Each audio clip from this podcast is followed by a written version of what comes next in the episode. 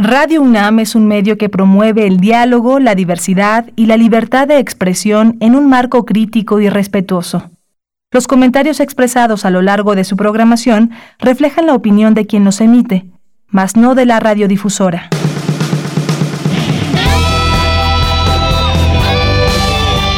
Prisma RU. Relatamos al mundo.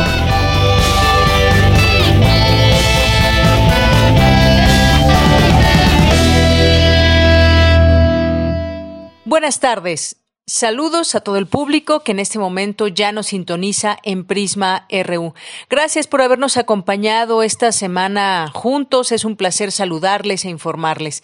Estamos en vivo, transmitiendo para ustedes en el 96.1 FM y en el 860 de AM. Yo soy Deyanira Morán y les invito a que nos acompañen en esta emisión del 10 de abril de 2020. Hoy vamos a empezar con algunos temas de nuestra universidad autoridades de la Rectoría y la Facultad de Medicina Veterinaria Zootecnia eh, sostuvieron hoy un diálogo, bueno, el día de ayer con los estudiantes organizados y el colectivo Artemisas Veterinaria de esa facultad, con el propósito de avanzar en la solución de las demandas de las y los estudiantes que se mantienen en paro en esas instalaciones. Ambas partes acordaron ya continuar el día de hoy, viernes 10 de abril, con el diálogo que permita la reanudación de actividades en la facultad en su momento. El encuentro se realizó con estricto apego a las medidas sanitarias y de prevención ante la epidemia del virus SARS-CoV-2 que produce la enfermedad COVID-19. Y hay otro tema también que destaca nuestra universidad y es que además de enfrentar la pandemia de COVID-19, México vive la propagación de noticias falsas que circulan en las redes sociales y algunos medios de comunicación tradicionales. Esto genera un impacto adverso para enfrentar la situación, es lo que dijo Luis Ángel Hurtado, profesor investigador de la Facultad de Ciencias Políticas y Sociales de la UNAM, con quien en este espacio hemos tenido oportunidad de platicar para conocer de cerca el comportamiento de los mexicanos con las redes sociales. Y también hemos platicado con él sobre las llamadas fake news que, eh, como él mismo ha explicado, tienen un efecto directo en el estado de ánimo y este poco a poco evoluciona hasta generar hasta pánico. En algunas partes del mundo se han presentado situaciones que derivaron en cuadros de histeria colectiva y este fenómeno, dijo, es preocupante. Eh, también comentó al respecto que estas eh, que las cinco redes sociales más utilizadas por los mexicanos son WhatsApp, YouTube, Twitter, Instagram y Facebook. Esta última tiene más de 82 millones de usuarios, de los cuales 88%, eh, es decir, alrededor de 70 millones, asegura haber recibido alguna vez mensajes erróneos, es lo que dio a conocer el universitario. Hoy la epidemia de desinformación alcanza cifras importantes en nuestro país y nos convierte, fíjense nada más, después de Turquía, eh, con mayor generación de noticias falsas, el mayor también después de Turquía en generación de noticias falsas México. Bueno, pues esta es eh, parte de lo que sucede en el entorno, no solamente con esta pandemia del COVID, sino también en otras, en otras noticias, que no se diga eh, los temas políticos, por ejemplo. Y bueno, el especialista estableció cinco pasos para evitar la propagación de comunicación imprecisa. No creer al 100% lo que circula en las redes sociales, darse unos minutos para corroborar antes de compartir eh, la información, que además usted se mete al buscador y pueden ahí poner el encabezado del cual dudan y saber quién lo está replicando o no y también saber distinguir pues esos medios serios sobre todo eh, en nuestro país esos medios que pues ya conocemos y otros tantos que no no se conocen pero que tienen ahí alojada alguna página de internet y que debemos de dudar muchísimo de ellos. Bien, pues vamos a las cifras pues eh, del día de hoy sobre el coronavirus y asimismo mantenernos informados a través de autoridades de salud nacionales e internacionales y seguir las normas de sanidad establecidas para evitar el contagio. El doctor Hugo López Gatel, subsecretario de Prevención y Promoción de la Salud, este jueves nos puso al día en cifras. Hay 194 personas muertas por COVID-19, casos positivos 3.441, 10.105 casos sospechosos y 17.950 negativos de COVID-19. Usar o, no, usar o no cubrebocas sigue siendo al parecer una disyuntiva. Si salimos a la calle, eh, podemos ver más gente sin cubrebocas. Sin embargo, ha ido subiendo el número de aquellas que sí lo usan. ¿Qué dice al respecto el doctor Gatel? Ayer desde Palacio Nacional y ante la pregunta de por qué algunas autoridades están haciendo un llamado a los habitantes a hacer uso de ellas, esto fue lo que contestó.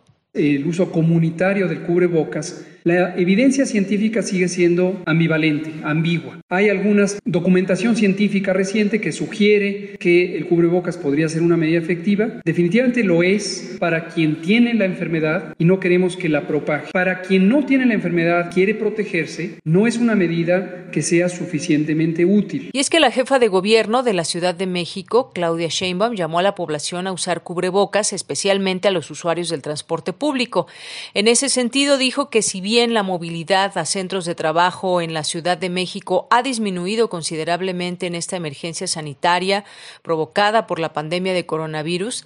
Eh, todavía hay un gran número de capitalinos que deben salir de sus hogares y viajar varios kilómetros para seguir percibiendo un sueldo. Eh, también estuvo presente, regreso a esta conferencia de las 19 horas de ayer, estuvo presente el subsecretario Jorge Trejo Y al presentar la estrategia para abastecimiento de sangre segura durante la pandemia de COVID-19, destacó la necesidad de la donación voluntaria altruista, pero siempre ordenada y alineada a lo que emite la Secretaría de Salud. Lo anterior, pues hizo esta recomendación que es muy importante que tomarla en cuenta para evitar un desabasto de sangre y componentes sanguíneos. En ese sentido, dijo que el flujo de donantes efectivos en los bancos de sangre disminuye y la necesidad transfuncional continúa con pacientes hemato-oncológicos por hemorragia obstétrica, traumatismos, accidentes y transmisión de transfusión de plaquetas. Bien, esto fue lo que sucedió en la conferencia. En las cifras del mundo, el número de muertes en todo el mundo por coronavirus pasó este jueves la barrera de los 90.000, según un recuento de la Universidad John Hopkins. La cifra asciende a 91.783 y la mitad se registran en los cuatro países más afectados, que son Italia, España, Estados Unidos y Francia. Eh, también, de acuerdo con cifras de la Organización Mundial de la Salud, más de 82 mil casos de COVID-19 fueron confirmados tan solo en las últimas 24 horas en el mundo. Eh, aunado a todo esto, pues quien habló fue el magnate y filántropo Bill Gates, quien en 2015 había advertido que la humanidad no estaba preparada para una pandemia y ha hecho una declaración ahora sobre la crisis provocada por el coronavirus y dijo que la normalidad no retornará a nuestras vidas hasta por lo menos fines a fines del, del año próximo. Puede que no sea el otoño de 2021 y que sobre todo los estadounidenses puedan estar completamente seguros, dijo Bill Gates en una entrevista con la cadena de televisión pública de Estados Unidos. Bueno, pues ahí su opinión de este de este magnate. Eh, regreso a México y hoy en la mañana el presidente Andrés Manuel López Obrador dijo que se comunicó con el presidente de Estados Unidos, Donald Trump, a quien pidió le venda a México 10.000 ventiladores y 10.000 monitores y esta tarde le contestará si es posible o no esta venta, pues consultará con los encargados de equipos de abasto.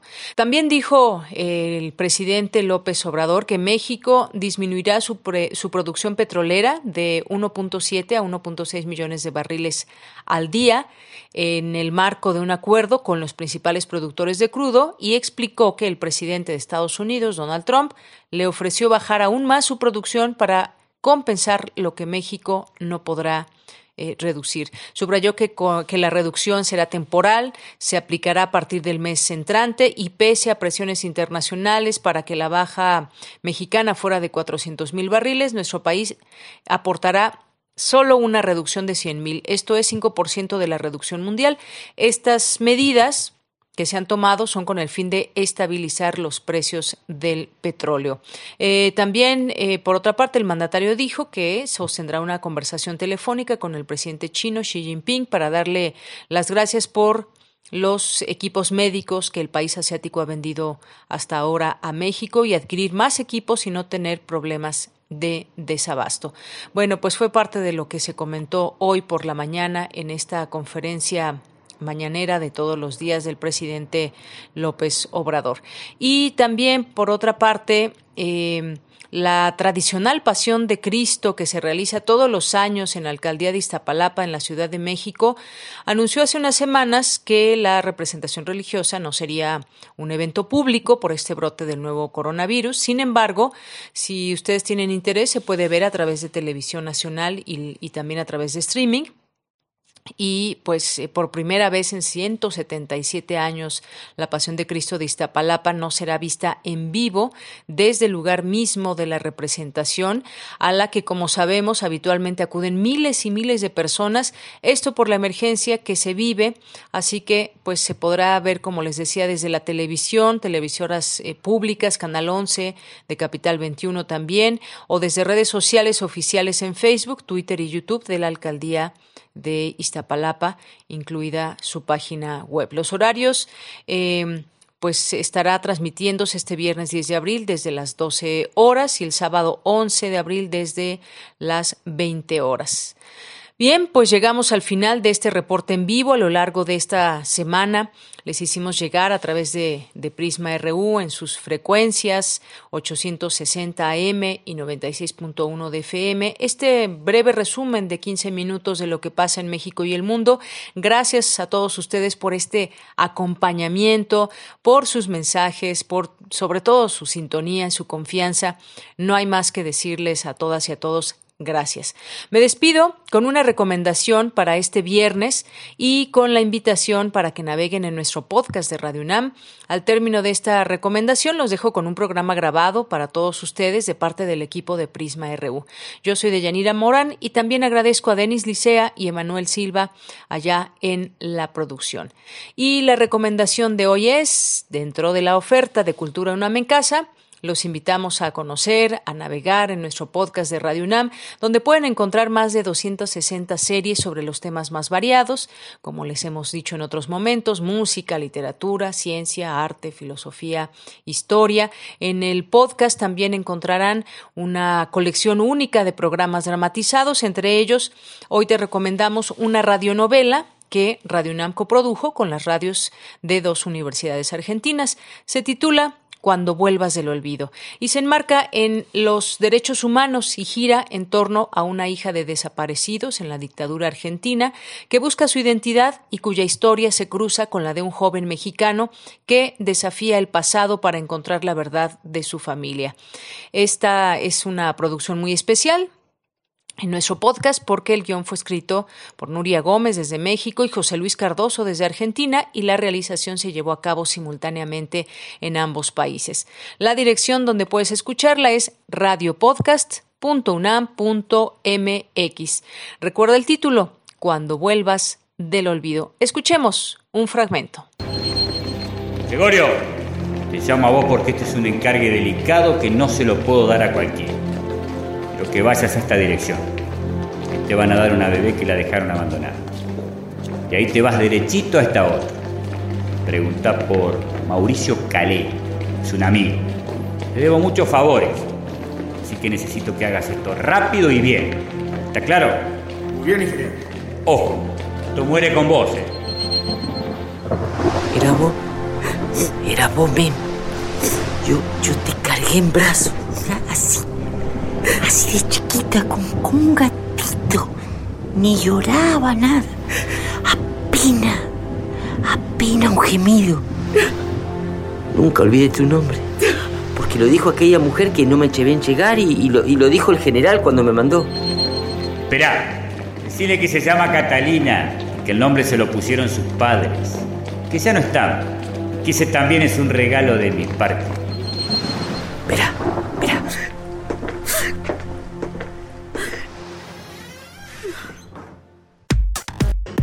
Relatamos al mundo. Relatamos al mundo.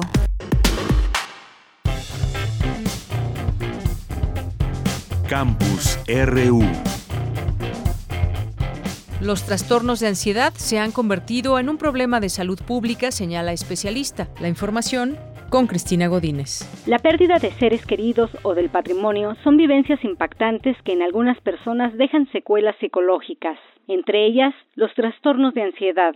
Además, las afecciones mentales se han posicionado estadísticamente como discapacitantes y ya ocupan los primeros lugares en esta categoría. El doctor Joaquín Gutiérrez Soriano, especialista del Departamento de Psiquiatría y Salud Mental de la Facultad de Medicina de la UNAM, comenta que la ansiedad y el miedo son respuestas normales de los seres vivos ante un riesgo real o imaginario. Sin embargo, pueden ser difíciles de manejar y convertirse en trastornos. Escuchemos.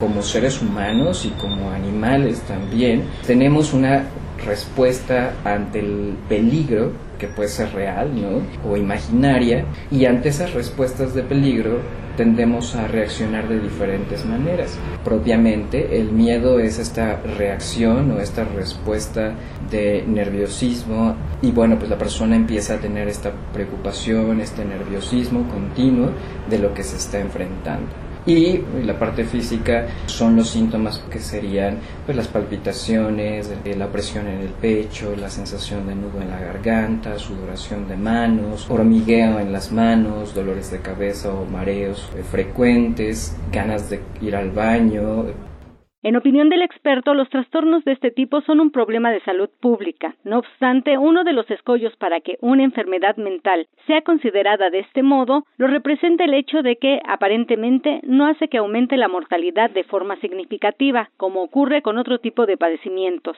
Sin embargo, las enfermedades mentales sí pueden empujar al suicidio o al homicidio y también están asociadas con fallecimientos por infarto. Ahora bien, ¿qué hacer ante un trastorno de ansiedad? Lo primero es aceptar que se padece y comenzar un tratamiento para evitar que avance y limite las relaciones interpersonales, así como acudir con un profesional para recibir una valoración. Recomienda el doctor Gutiérrez Soriano. Para Radio UNAM, Cristina Godínez. Si se quiere lograr una sociedad que respete los derechos humanos, es necesario atender la salud mental, tanto en lo emocional como en lo colectivo, señala María Elena Medina Mora. Te escuchamos, Dulce García.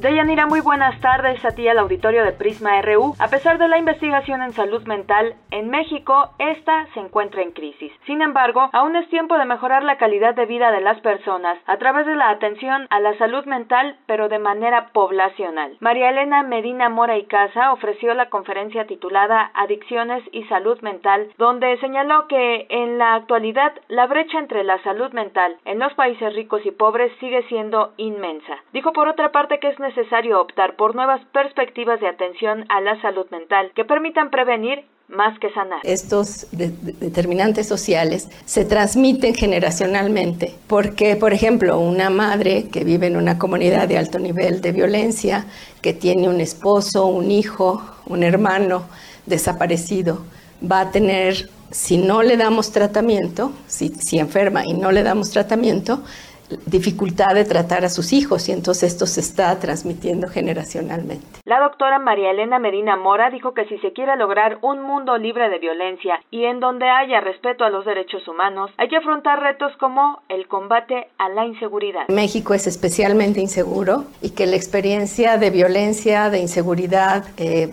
impacta, es el factor de riesgo más importante para eh, la enfermedad mental y las adicciones y que esta situación en la que están creciendo y viviendo los niños está generando poblaciones muy afectadas y lo que quiere decir es que lejos de poder disminuir las personas, la proporción de personas que enferman, eso está aumentando y que en estas comunidades donde se vive esta violencia continua, la presencia de la enfermedad hace que todas las inversiones en desarrollo no tengan el impacto que se desearía, porque una persona que tiene un estrés postraumático, que está deprimido, que es normalmente a donde evoluciona, eh, no va a poder tener el beneficio del, del, desarrollo y entonces tampoco podremos desarrollar las comunidades. Deyanira De Prisma RU, finalmente la académica dijo que hay que seguir trabajando sobre la prevención del suicidio, cerrar la brecha de la falta de tratamientos mentales y su calidad, continuar con la rehabilitación y la desinstitucionalización institucionalización del abandono para regresar a la gente en tratamiento a sus comunidades, pero con las medidas adecuadas para que la convivencia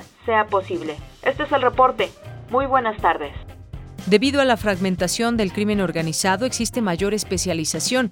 No todos se dedican a todo, señala investigadora en la UNAM. Adelante, Cindy Pérez. Muy buenas tardes, es un gusto saludarte. Durante la conferencia Delincuencia Organizada, Tráfico Humano y Trata de Migrantes en México en la Era de las Caravanas, realizada en la Facultad de Ciencias Políticas y Sociales de la UNAM, la profesora asociada de la Escuela Shar de Política y Gobierno de la Universidad George Mason de Virginia, Estados Unidos, Guadalupe Correa Cabrera, explicó que derivado de la persecución del Estado mexicano a los grupos del crimen organizado, estos han buscado nichos de especialización. Y se decía que estos carteles se dedicaban a todo, lo hacían todo. Se dedicaban al tráfico humano, a la trata de personas, al secuestro, a la extorsión, a la venta de hidrocarburos. Me di cuenta en el trabajo de campo que se especializan. Entonces tenemos sí encuentros entre traficantes de personas y, por ejemplo, dueños de, de bares o de botaneros donde hay trata, pero cada quien se especializa en diferentes maneras. En Frontera Norte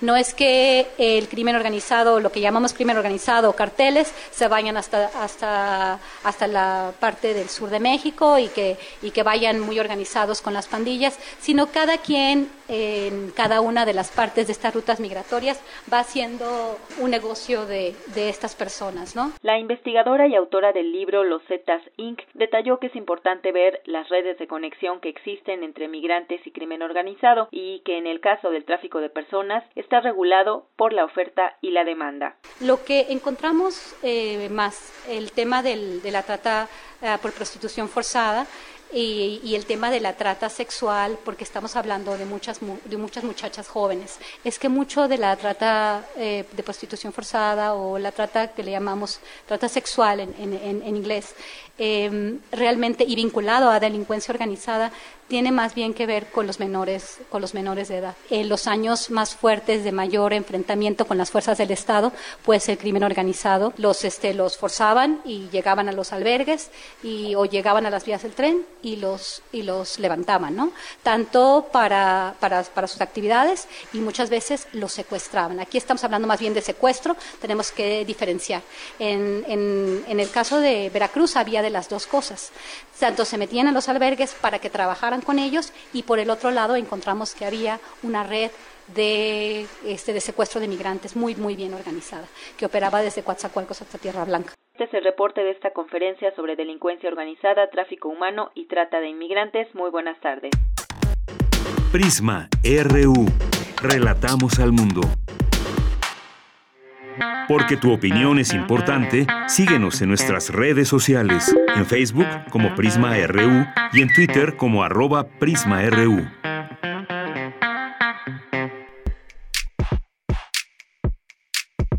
Cantera RU.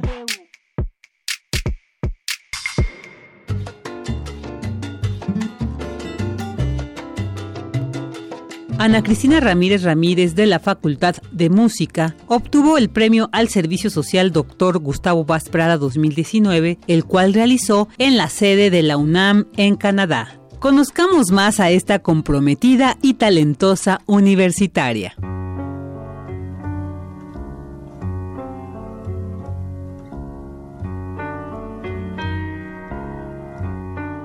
Yo soy Ana Cristina Ramírez.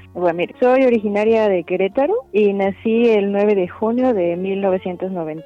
Bueno, creo que lo que más me acuerdo de niña, mi mamá es maestra de artes, de artes plásticas, así que casi todo el tiempo andaba con ella en las clases que daba y su salón daba al salón de danza, entonces me encantaba ir a ese lugar y bailaba yo sola desde el salón de mi mamá junto con las niñas del otro lado y pues creo que mi infancia siempre fue en ese ambiente, en las clases de artes plásticas de mi mamá o las clases de artes de otras maestras. Pues yo ingreso a la UNAM, pues digamos que sí, media superior, porque la carrera de música tiene un propedéutico de tres años. Entonces yo ingreso al propedéutico y posteriormente hago la licenciatura. Entonces, pues decidí entrar al propedéutico en la UNAM porque me parecía que el programa de educación musical era el más completo y llenaba pues gran parte de mis inquietudes, que el programa incluye psicología, pedagogía, didáctica, pero también incluía el piano, que es el instrumento que he tocado desde los ocho años, incluía dirección coral, incluía clases de canto, igualmente era un conjunto de de todas las cosas que había eh, habían estado en mi vida durante mucho tiempo, desde los ocho años que yo empecé a estudiar música. Entonces eso fue lo que me llevó a, llegar a la UNAM, que cuando yo llegué a la UNAM ya estaba en el Conservatorio Nacional de Música estudiando clarinete, pero realmente siempre tuve esa inquietud hacia la educación, hacia cómo somos formados, cómo somos formados como músicos y cuál sería una mejor estrategia también.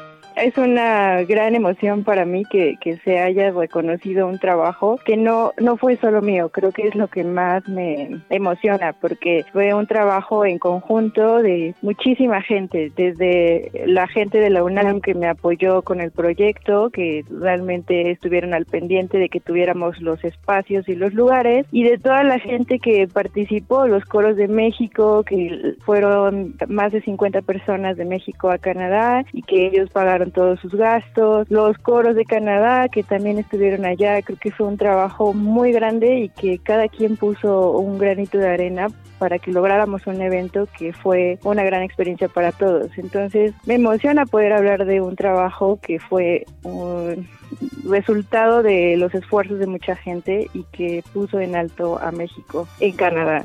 Me gusta mucho bailar, tomo muchas clases de baile, creo que desde niña siempre estuve en contacto con la danza. Cuando puedo hago mucho folclore y y también bailo mucho salsa sobre todo, es lo que más me agrada. Creo que es uno de los hobbies que tengo y que disfruto muchísimo.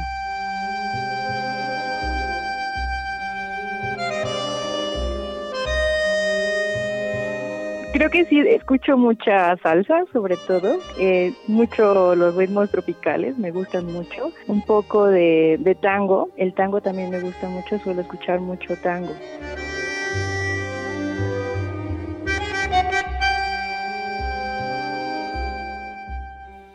Creo que hay un libro que se llama Cómo escuchar la música, que creo que es una, un buen inicio para apreciar un poquito más o conocer más sobre lo que escuchamos todo el tiempo, ¿no? Como que a veces estamos muy habituados a escuchar la música, es parte de nuestra vida, pero este libro nos ayuda a ir un poco más allá y a disfrutarla más de lo que normalmente lo hacemos. Pues yo le agradezco más a, a mi mamá, creo que ha sido la que más me ha apoyado en, en todo el camino desde que yo era niña hasta ahora. Creo que no es sencillo para un papá como dejar que su hija estudie arte o estudie música. Entonces ella siempre me ha dado el apoyo para todos los cambios que he podido hacer y para haber venido a la ciudad y estar en el extranjero. Creo que a ella es a la que más agradezco. Y por supuesto a la universidad. Creo que hasta que entré a la UNAM no había tenido un concepto tan grande de la música como ahora lo tengo. Creo que la música puede ir más allá de solo llevar a que la gente la escuche y la conozca. Creo que la música es un medio para cambiar vidas y, y agradezco que esa visión me haya venido a partir de estar en la universidad.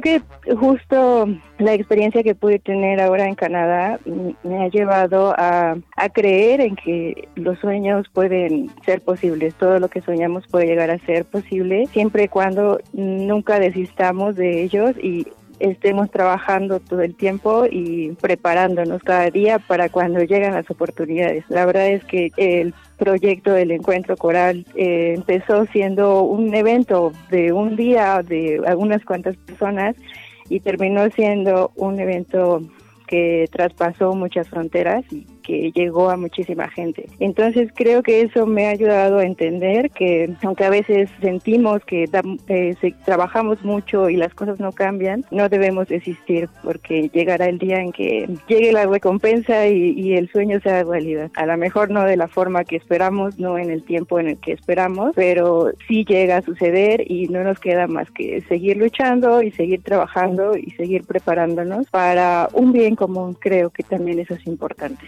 esos sueños que, que, conllevan a más gente y no solo a nosotros, siempre tienen un resultado más grande.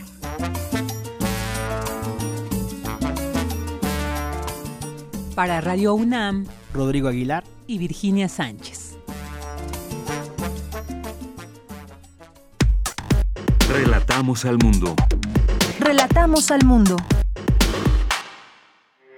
Porque tu opinión es importante, síguenos en nuestras redes sociales, en Facebook como Prisma RU y en Twitter como arroba PrismaRU.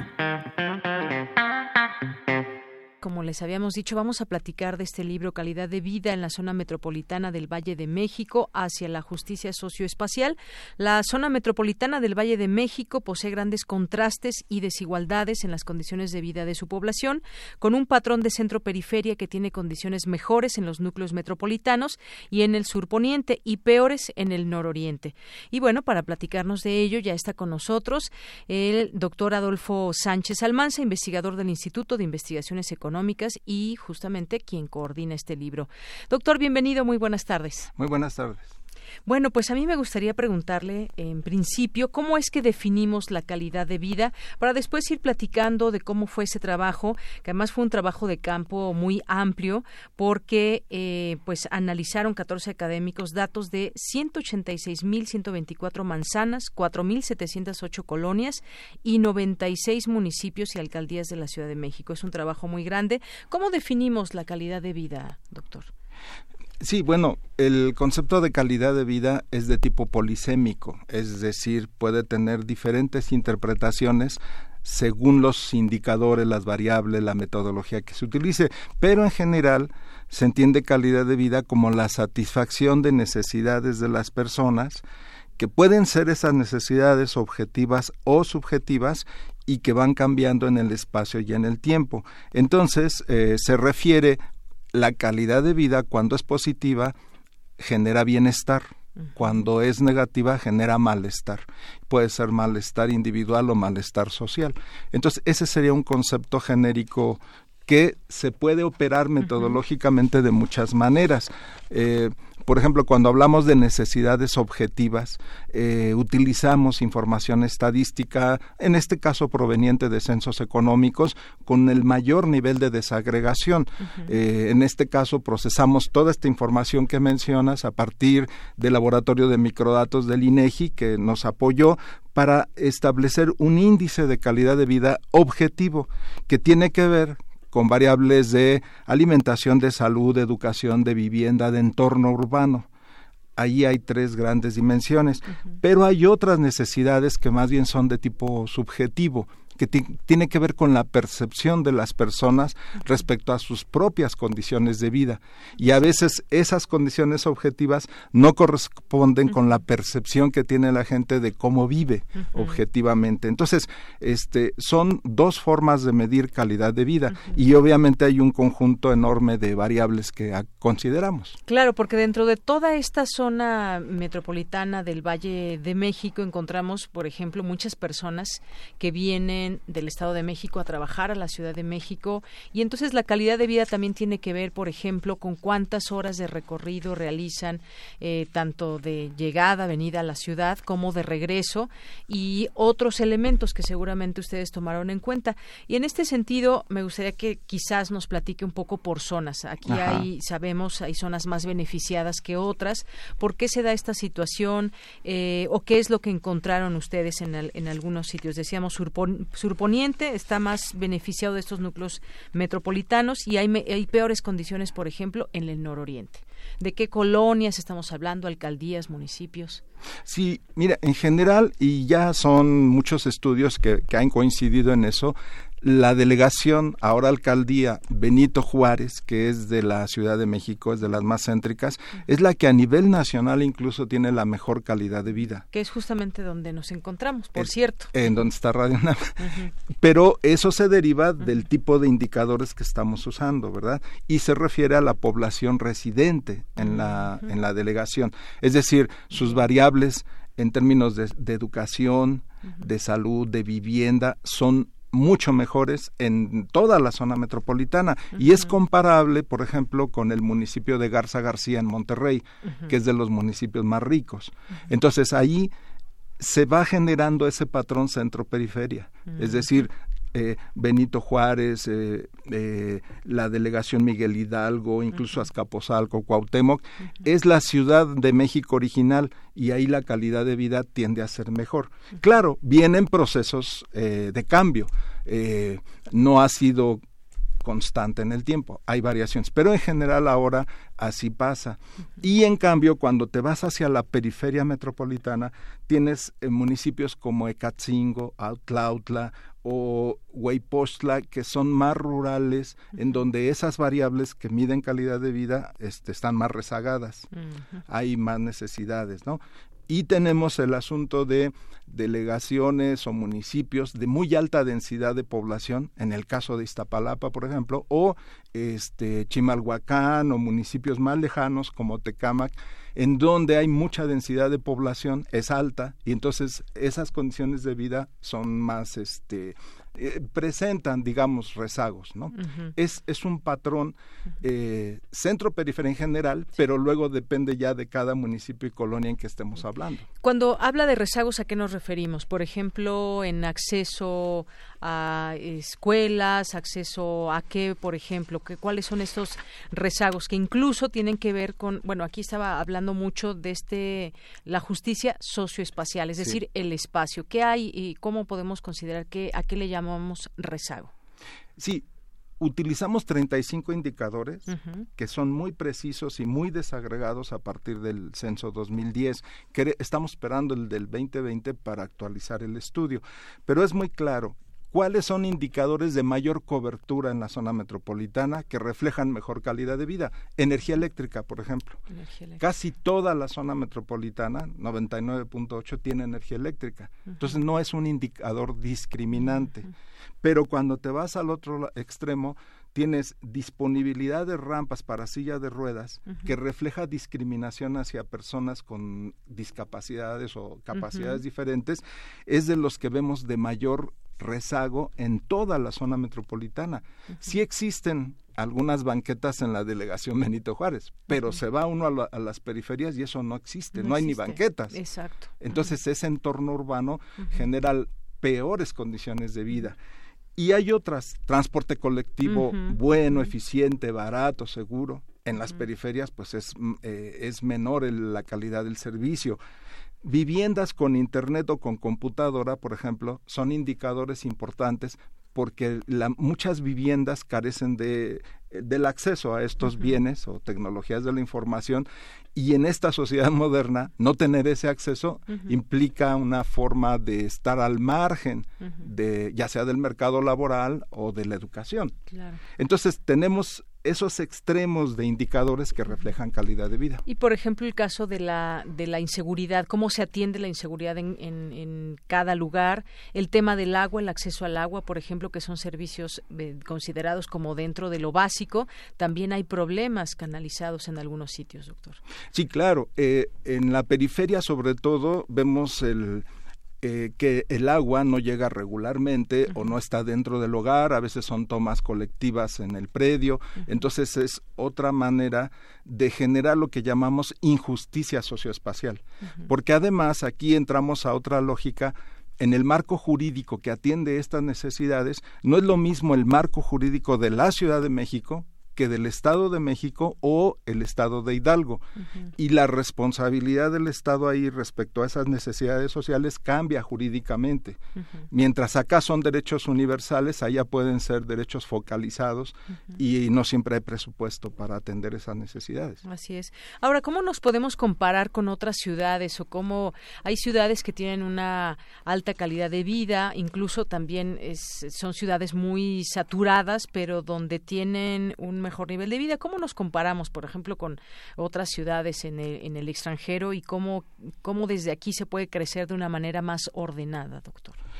Bueno, hay varias formas de comparar ciudades en el mundo. Uno es el criterio de ciudades globales, pero eso tiene que ver mucho con la sede de negocios eh, bancarios, financieros, globales. Entonces hablamos de Tokio, de Londres, de Nueva York. Ese es lo que serían ciudades alfa. Pero luego vienen otras categorías menores y en el caso, por ejemplo, del índice de prosperidad que analiza ONU Habitat, México, Ciudad de México se compara con Buenos Aires, con Varsovia, con Singapur, que son ciudades que están en el segundo rango.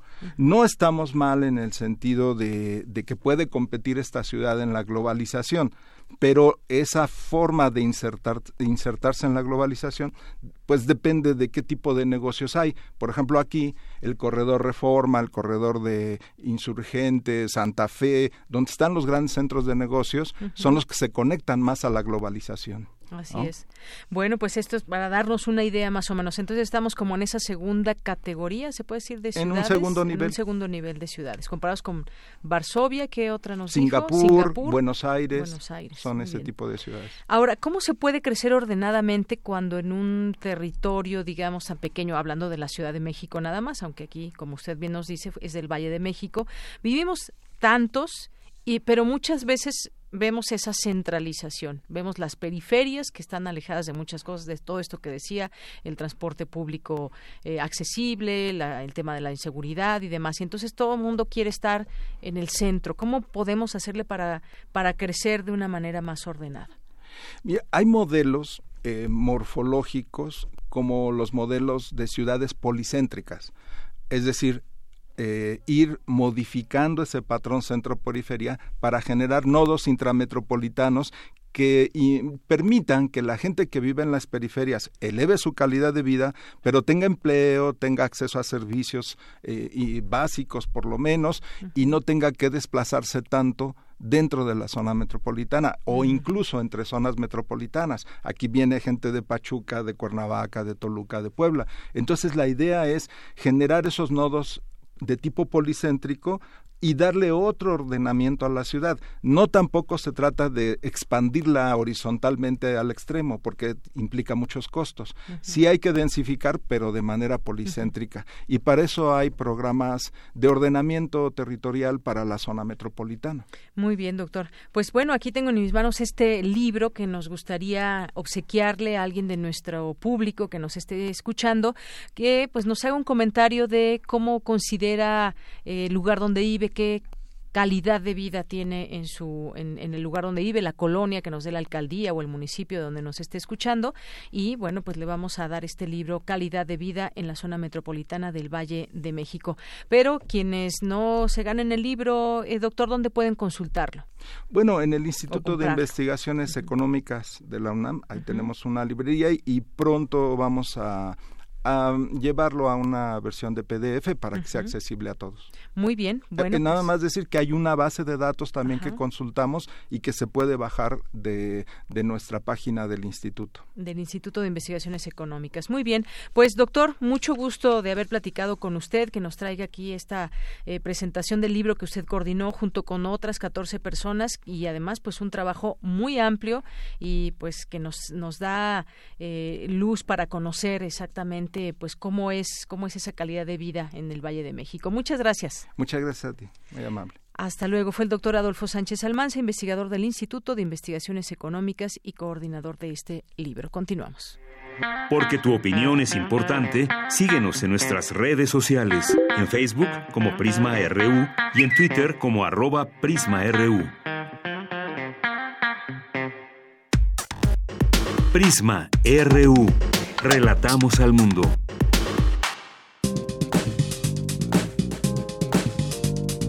Cultura RU. ¿Qué tal? Muy buenas tardes, los saludo con mucho gusto. Finalizamos la semana y con ello la escucha colectiva del ensayo Estar enfermo.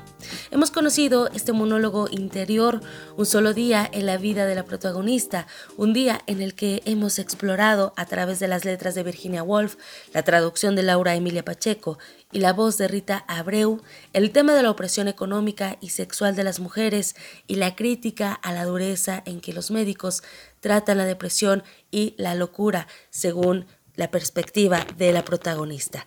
Vamos a escuchar esta última parte de Estar enfermo. Les deseamos que tengan un excelente fin de semana y quédense con nosotros porque todavía tenemos más información.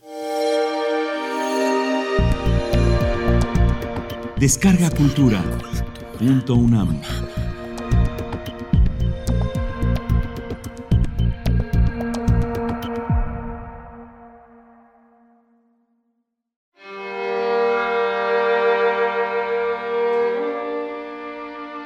Estar enfermo. Virginia Woolf.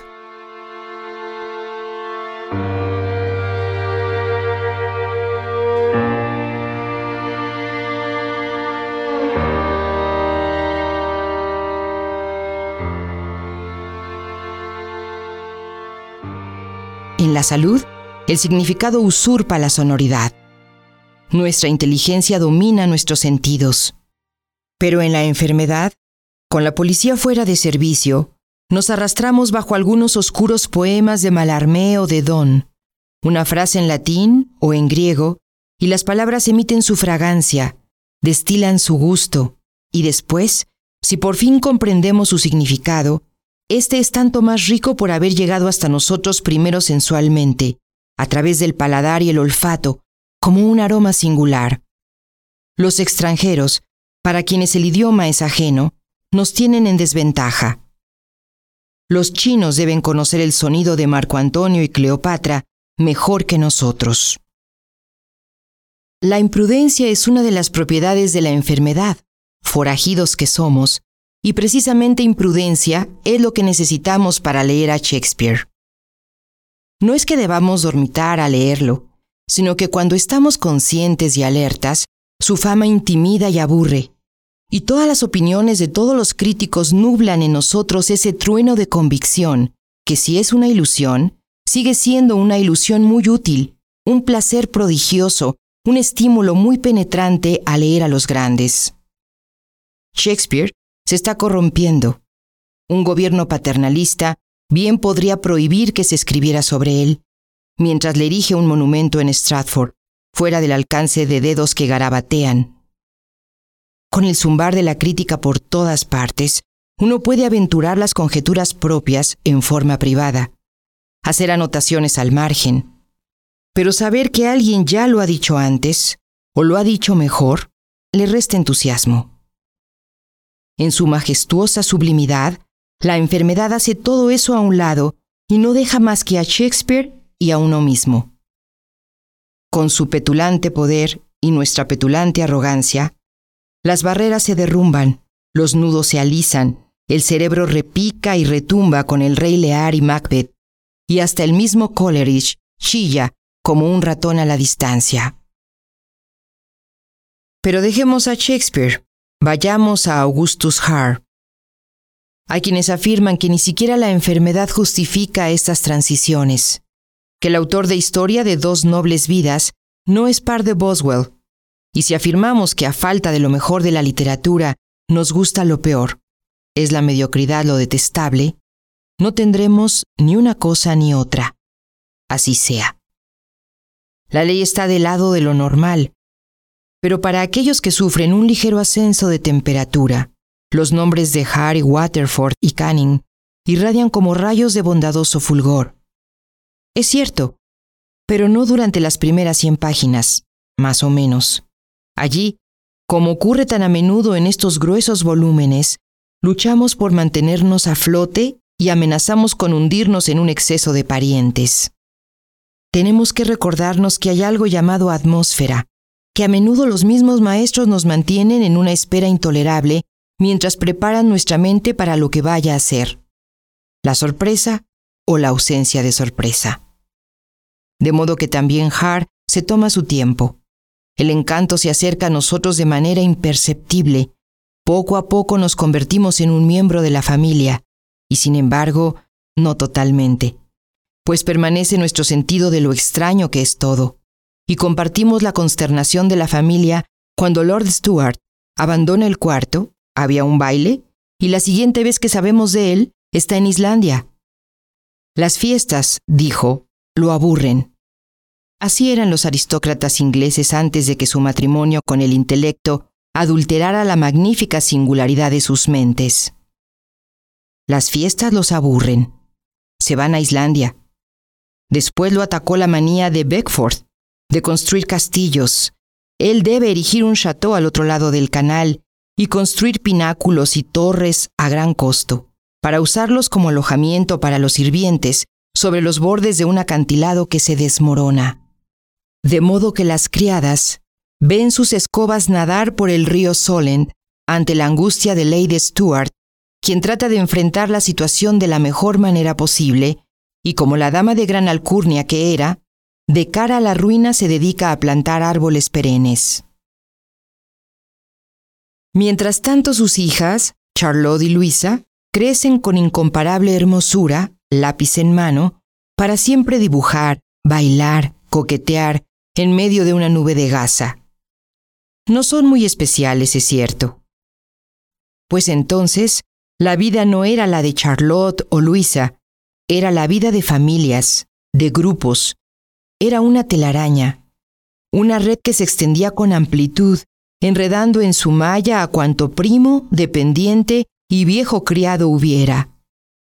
Las tías, la tía Caledon, la tía Mexborough, las abuelas, la abuelita Stuart, la abuelita Hardwick, se agrupan en coro y se regocijan y sufren, y juntas cenan en Navidad, y se vuelven muy viejas, y permanecen erguidas, y se sientan en sillas con cubiertas, cortando flores que parecen de papel. Charlotte se casa con Canning y se va a la India. Luisa se casa con Lord Waterford y se va a Irlanda. Entonces las cartas comienzan a cruzar vastos espacios en lentos barcos de vela y la comunicación se vuelve aún más extensa y verbosa, y parece no haber fin para el espacio y el ocio de aquellos primeros días victorianos. Y las creencias se pierden, y la vida de Heldy Vicars los revive. Las tías pescan un resfriado pero se recuperan. Los primos se casan. Se vive en la hambruna irlandesa y la rebelión de los cipayos en la India. Y ambas hermanas se quedan con su dolor grande y silente y sin hijos.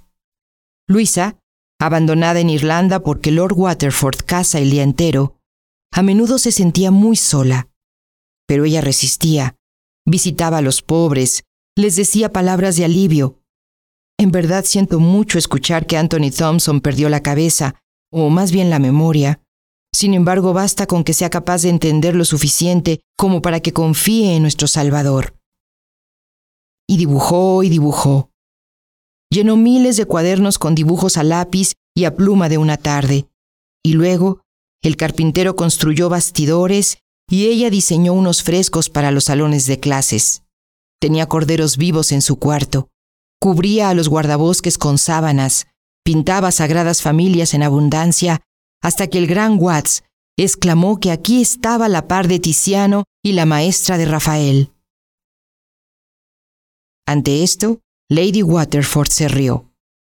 Tenía un sentido del humor generoso, benigno, y dijo no ser sino una mera dibujante. Apenas se había tomado una lección en su vida. Mira las alas de sus ángeles, escandalosamente inconclusas. Más aún, la casa de su padre estaba siempre a punto de caer al mar. Ella debía apuntalarla. Tenía que ser una buena anfitriona para sus amigos.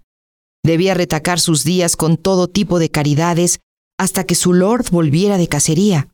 Y luego, con frecuencia a medianoche, ella lo dibujaba con su caballeroso rostro oculto a medias en un plato de sopa, sentada junto a él, con su cuaderno de dibujo bajo una lámpara. De nuevo él partía, majestuoso como un cruzado, para ir a cazar zorros, y ella le decía adiós con un ademán, y siempre pensaba, ¿y si esta es la última vez? Y así fue aquella mañana de invierno. Su caballo tropezó. Él se mató.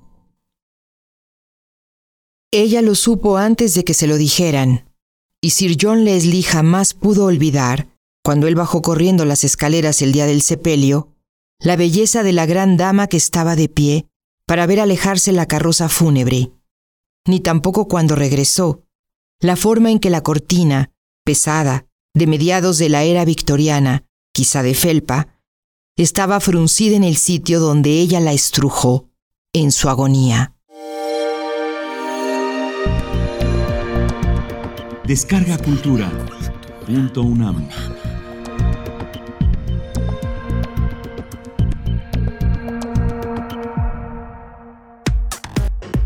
Relatamos al mundo. Relatamos al mundo. Porque tu opinión es importante, síguenos en nuestras redes sociales, en Facebook como Prisma RU y en Twitter como arroba PrismaRU. Prisma RU. Relatamos al mundo.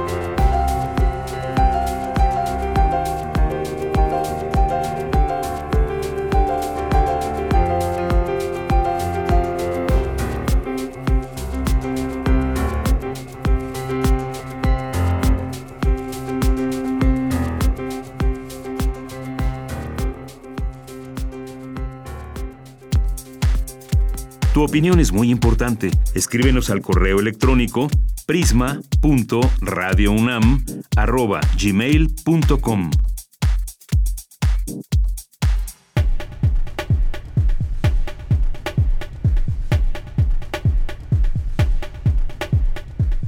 El trauma psicológico es un evento que amenaza el bienestar físico o emocional de quien lo padece. La información con Cristina Godínez. El trauma es un evento que amenaza el bienestar físico o emocional de quien lo sufre e impacta de manera persistente el inconsciente, la estructura mental o la vida emocional de la persona. Entre sus indicadores están los trastornos del sueño, las afecciones gastrointestinales, la ansiedad y la depresión.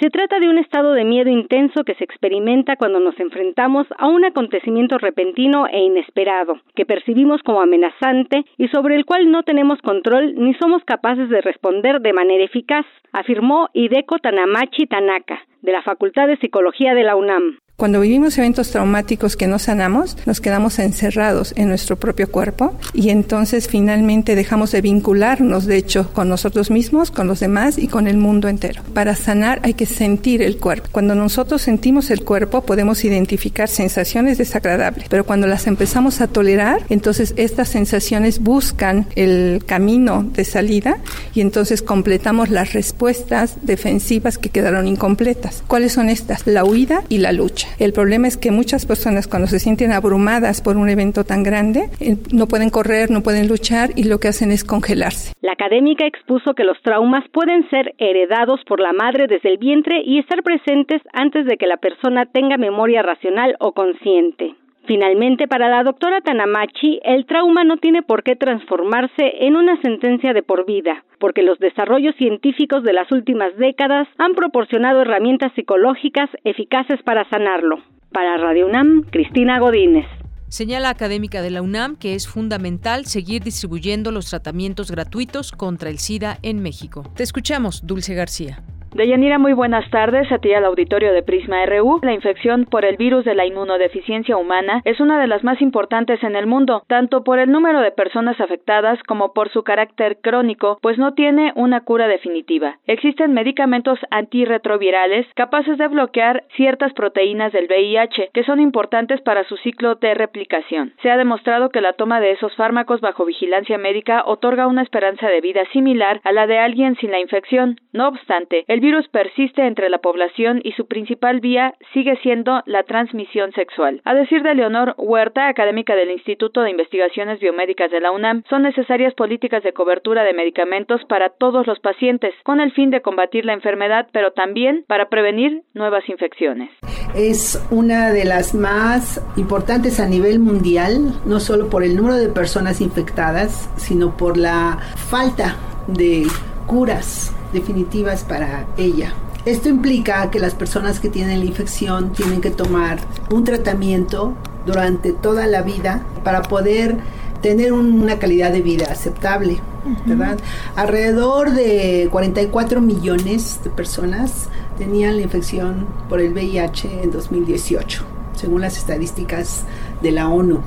Según datos de la ONU, en 2018 de aproximadamente 37.9 millones de infectados en el mundo, solo la mitad recibió el tratamiento que le permitió tener una calidad de vida aceptable, pues sin acceso a las terapias antirretrovirales la infección es mortal. Leonor Huerta, académica del Instituto de Investigaciones Biomédicas, mencionó que según reportes, cuando la terapia se interrumpe, el VIH retorna rápidamente a niveles cercanos previos al tratamiento. En México, según el Centro Nacional para la Prevención y el Control del VIH-Sida, de 1983 a 2019 se reportaron 207.369 casos de SIDA y en la actualidad hay 172.390 personas con VIH. En 2018 se registraron 17.130 casos nuevos de la infección y a mediados de 2019 otros 7.668 casos. Este es el reporte. Muy buenas tardes.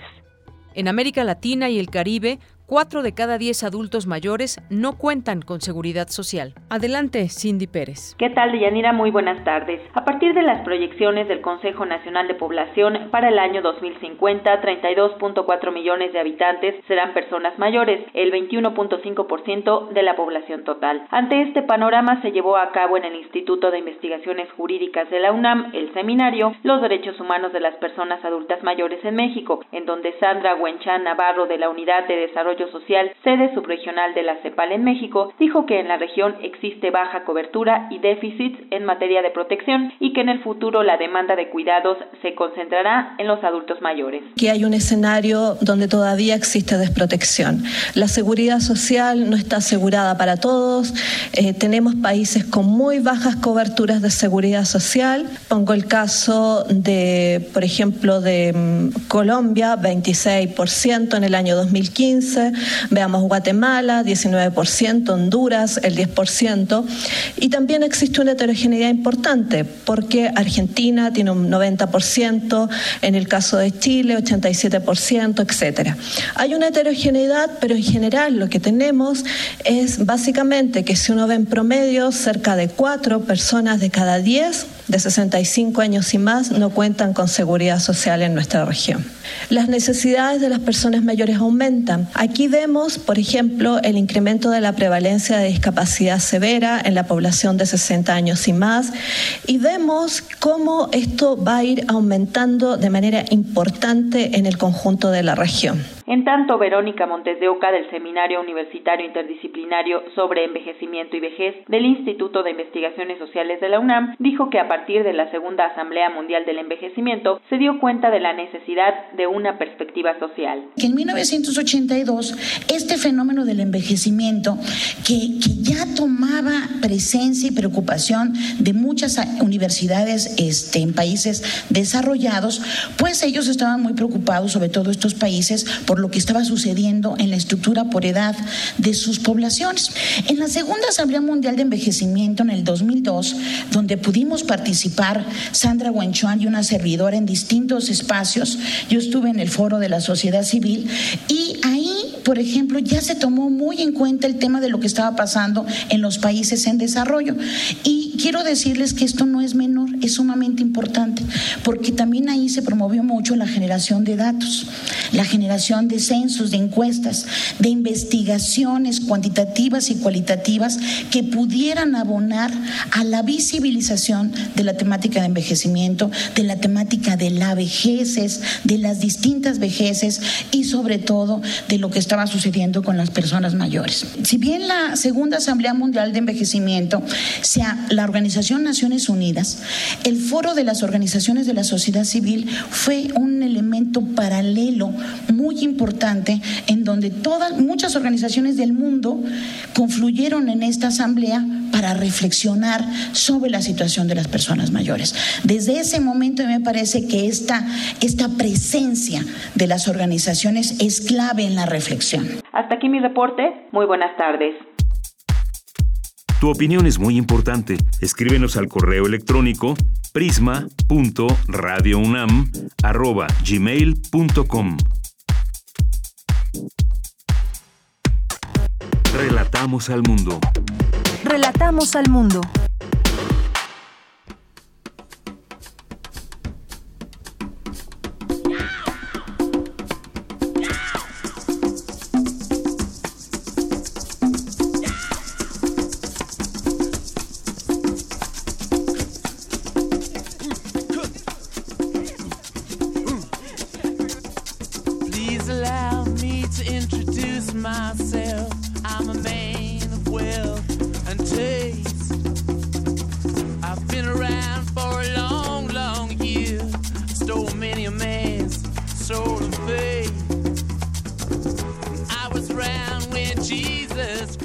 Bueno, pues con esta canción comenzamos. Eh, Simpatía por el Diablo. Así se llama este libro justamente y pues la canción también eh, hace honor a este, este libro. Bueno, le gusta al autor que ya tenemos aquí, que es Francisco Hagenbeck. ¿Cómo estás, Francisco? Bienvenido. Muy bien, muchas gracias. Es un placer estar aquí. Bueno, déjenme platicarles un poco de, de Francisco Hagenbeck. Él es un galardonado escritor y guionista de cómics, cuya obra se ha traducido en 17 lenguas. Entre sus libros destacan Trago Amargo, ganador del Premio Nacional de Novela Una Vuelta de Tuerca, El libro secreto de Frida Kahlo, La Primavera del Mal, El Diablo me obligó, ganador del prestigioso premio Nocte al mejor libro extranjero y el presente Simpatía por el Diablo. Y pues estábamos platicando aquí un poco antes de entrar al aire de cómo pues escribir desde cómics eh, para niños, de todo un poco y qué te trajo también a este tipo a este tipo de historias, estos eh, pues esta fantasía un tanto oscura y que bueno, una historia muy interesante. Eh, bueno, de nuevo, gracias. Fíjate que yo creo que estas, las aventuras de Alice Infante, que ya son dos libros y un cómic, y bueno, la serie de televisión en la que está basado también, la de Netflix, Diablero, eh, para mí han sido siempre un, un, recreo, una manera de darme gusto de las cosas que me gustan, mis obsesiones, eh, muy distinto a mi otra literatura, ¿no? Eh, literatura no me gusta decirle serio, porque no, creo que haya literatura seria y, no seria. Eh, pero creo que es, es, es, divertirme un poco, salirse de eso, pero también jugar con el folclore, con la mitología mexicana y, hacerse preguntas, eh, jugar a través de esta literatura de aventuras, de género, vamos a llamarle, sobre el pecado, el mal, la rendición, y el bien. Y, y, a mí me ha gustado mucho y pues supongo que a otras personas también, porque pues bueno, ya, ya llevamos la segunda temporada de la serie y este es el segundo libro. Sí, yo preguntaba si alguien ya había visto eh, alguna de estas temporadas. Yo empecé con el primer capítulo de, del Diablero. Eh, bueno, yo creo que voy a tener que seguir viendo más capítulos porque además de que de que me dejó ahí un poco picada con la historia, pues evidentemente me gustaría también leer a la par el libro que pues bueno voy voy a, la mitad.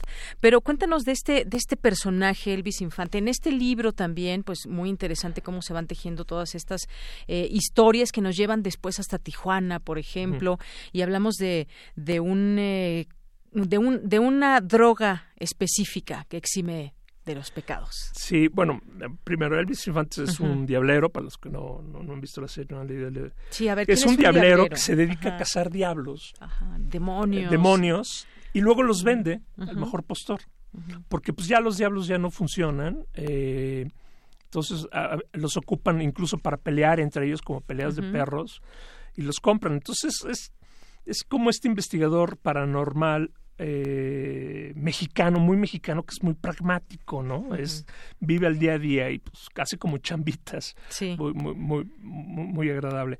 En este nuevo libro lo llevo a Tijuana eh, porque se eh, tiene que encontrar una droga que si te la inyectas se te borran los pecados y tus errores, bueno, todos los pecados. A mí me sirvió de jugar para un poco de metáfora, un poco de jugar con un poco de sobre preguntas pues, filosofales. Si te borras los pecados, ¿serás siguiendo tú mismo? Porque a fin de cuentas estamos hechos de, de, toda esa historia, de todas esas cosas. Entonces con, con eso puedo jugar un poco con eso. Así es. Y bueno, justamente eso nos hace, nos hace imaginar y nos hace eh, pensar sobre estas historias eh, fantásticas, pero por ejemplo, nos podemos atender un, un, momento esto que tú decías, esa droga que exime de los pecados y que si realmente seríamos nosotros o seríamos otra persona y cómo nos relacionamos después de que ahora podríamos estar limpios de pecado, por ejemplo, ¿no? Oye, algo que también me gustó mucho y que introduces así en tus eh, en los distintos capítulos son estas pequeñas eh, citas de distintos autores que, que, tienen una referencia también con el con el diablo, por ejemplo, con el, el, infierno, por eh, en el caso de Juan Calvino, hay una que dice, hay que recordar que el diablo también tiene sus milagros. ¿No? Y que bueno, sobre eso había este capítulo que se llama Discusiones satánicas y que son justamente también pláticas. Aquí lo sitúas en una, estoy en esta parte donde están en la cárcel y que se empiezan a conocer entre, entre las personas que están en la cárcel y que se empiezan a identificar y hablas, por ejemplo, de estos tatuajes que mucha gente tiene en la cárcel y que justamente tienen un significado y que tiene que ver con por qué están en la cárcel, ¿no? Me parece toda esta parte muy interesante, esas pláticas que tienen también sobre música y demás. Fíjate, Elvis, en, el primer libro, en Elvis, eh, Infante, es, eh, está en la guerra de Afganistán. Él fue soldado, el personaje. Y ahí ya platicaban de que había estado en la cárcel porque había matado a su hermano. Entonces quería también eh, retomar esa parte. El libro está compuesto en varios tiempos, en tiempos descompuestos, eh, va para atrás, va para adelante, para el futuro, y hay una parte en que sí es este la parte de la cárcel. Siempre se me había hecho interesante poner eh, una, una historia de cárcel y sobre todo si hay problemas paranormales en la cárcel, pues no tienes a dónde huir, ¿no? Entonces quería manejarlo, pero también me servía para explicar distintas culturas sobre los demonios. En todas las culturas del mundo hay demonios, ángeles y exorcismos, en todas, no importa la que sea. Entonces, creo que eso es interesante, eh, esa, e, ese toque en común. Por ejemplo, en el libro pongo un, me puse a investigar un exorcismo tailandés, ¿no? Porque en el otro, en todos los demás libros, pues, y en la serie los vemos como si fueran más como los católicos. Y el tailandés tiene, tiene sus cosas interesantes, y el musulmán también tiene sus cosas interesantes. Pero aún así siguen hablando de demonios y de ángeles, y eso se me hace fascinante que en todas las culturas del mundo la podamos encontrar y justamente eh, cómo, cómo se aborda también todo, toda esta temática y desde la literatura pues es una gran forma también de poderlo abordar justamente como, como tú lo haces. Y bueno pues eh, me gustaría también que nos, nos platiques un poco cómo, eh, cómo este personaje también pues logra explicarnos todo eso. Cuando hablamos de demonios es hablar de un tema muy amplio y decimos siempre pues cada quien tiene sus propios demonios. ¿a qué nos referimos cuando hablamos de esos de esos demonios que no son específicamente como estos demonios que encontramos eh, de, de, Elvis Infante o como estos demonios en el libro, pero que sí, sí son quizás representativos estos demonios. Digo, en el libro los demonios que tomo son de la mitología judeocristiana, ni judeocristiana, esoterista más bien. Eh, lo que como una manera literaria de aventuras. Lo que yo creo es que realmente eh, no existe el demonio. El, Si el demonio existiera, tiene un código postal que es nosotros los humanos. Nosotros los humanos somos, eh, tenemos la maldad eh, eh, en nosotros mismos y eso es muy triste. Digo, con los últimos eventos que hemos visto en México, nos confirma eso, ¿no? Que realmente el hombre puede ser más malvado que, el que cualquier demonio ficticio, no ficticio. Claro, si de pronto nos podemos a pensar un poco en algunas historias específicas, realmente no, no, no se alcanza a comprender qué puede pasar por la mente de una persona que lleva a cabo un crimen atroz eh, con una niña, por ejemplo. Así es, ¿no? Así es. Y bueno, eh, ¿qué te pareció también esta, esta serie que lleva en la segunda temporada, que está basada en tu novela? ¿Qué te ha parecido? ¿Cómo, eh, cómo, cómo la encuentras luego de, de, que ya se terminó y de que, pues bueno... no, se ha terminado, la dejaron en cliffhanger. Esperemos que haya tercera temporada. Eh, yo no sé, mis colegas escritores, eh, yo siempre he soñado que algún día mis letras se llevaran a la pantalla. Y pues, para mí es un honor, un gusto, un placer verlo. Eh, y, y, más con tan buenas manos, ¿no? El productor Pedro Uriol, eh, el director Cravioto, eh, la actuación de Horacio García Rojas, que es Elvis Infante, que yo desde que lo vi en el set la primera vez, y dije, es que eres tú, eres tú, tú naciste para ser este personaje, ¿no? Entonces estoy muy contento, es para mí la verdad, un sueño hecho realidad, poderlo ver. Eh, y esperamos que siga. Eh, todavía, no, todavía no ha dado Netflix eh, luz verde para la tercera temporada, pero pues esperamos que se haga. Estaba eh, me, acabo de enterar que hay un grupo de personas que están mandando cartas de apoyo para que se firme la, tercera, temporada. Ojalá se haga. Yo sería el primer fan que estaría ahí. Si te, gustó, fue estuvo bien lograda, ¿te pareció desde tu punto de vista? Sobre todo entendiendo que son dos géneros y dos medios distintos, eh, me gustó mucho la adaptación. Hay que adaptar las cosas. No, no, no puedes perdurar el, el, libro tal como es. Hay muchos autores, eh, colegas míos, que si les gusta que sea, que no le cambien ni la coma, ¿no? Pero yo digo que hay que cambiarlo, hay que adaptarlo, porque son dos medios distintos.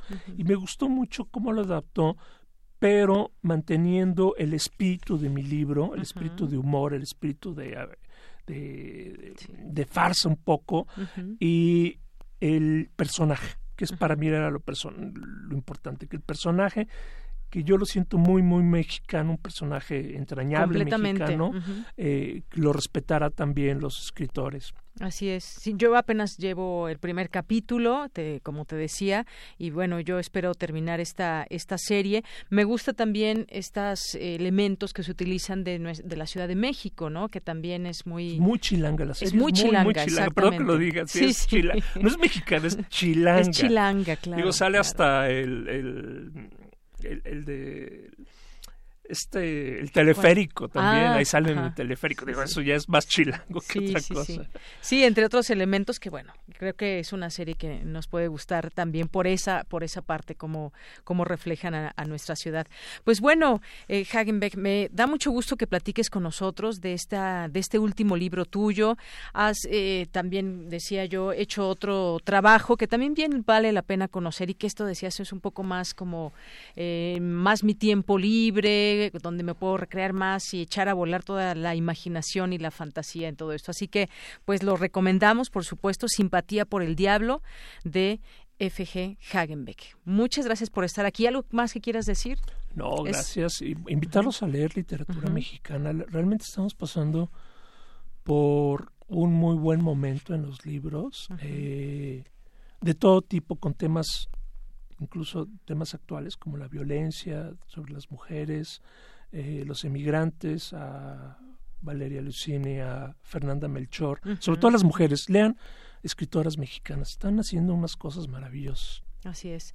Bueno, y ahora que también ya comenzó la Feria Internacional del Libro, ahí en Minería, pues es un buen momento para, para ir a conocer todo lo nuevo que hay en esta oferta y como bien dices, leer a escritoras mexicanas. Eh, una invitación, vamos a estar el día sábado 29 presentando el libro con Horacio García Rojas, el... Eh, el actor, y Bernardo Esquinca, un gran autor de novelas de terror, también presentando. Muy ahí los invitamos. Sábado 29, ¿a qué hora? 29 a las 7 de la noche. 7 de la noche. Bueno, pues por ahí ya está obviamente en el programa, lo, aquí lo recordamos para que puedan estar en esta, en esta presentación. Hagenbeck, muchísimas gracias. No, muchas gracias por el espacio, como siempre. Continuamos.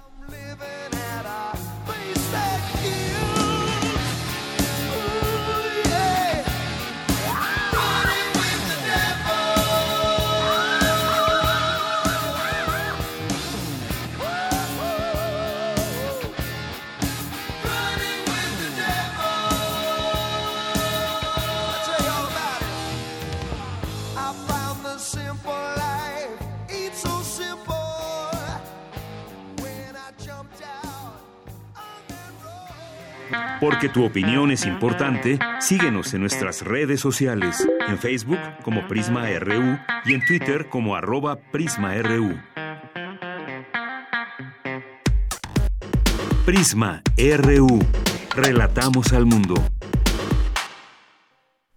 Bueno, pues ahorita me cuentas qué sería para ti un honor, Leopoldo Mendíbil, porque ya estamos al aire y estábamos empezando a platicar antes sobre Secreto Maximiliano, sobre cómo te fue ayer en la presentación del libro y la propuesta de que haya otra presentación incluso en el castillo de Chapultepec, me decías. ¿Cómo estás? Bienvenido. Pues muy feliz de estar contigo, Deyanira, y, y en Radio UNAM soy súper fan de tu programa y de Radio UNAM. Y el honor sería que en esa presentación tú estuvieras presentando ese libro conmigo, si acaso el libro te gusta y si sientes que lo merece.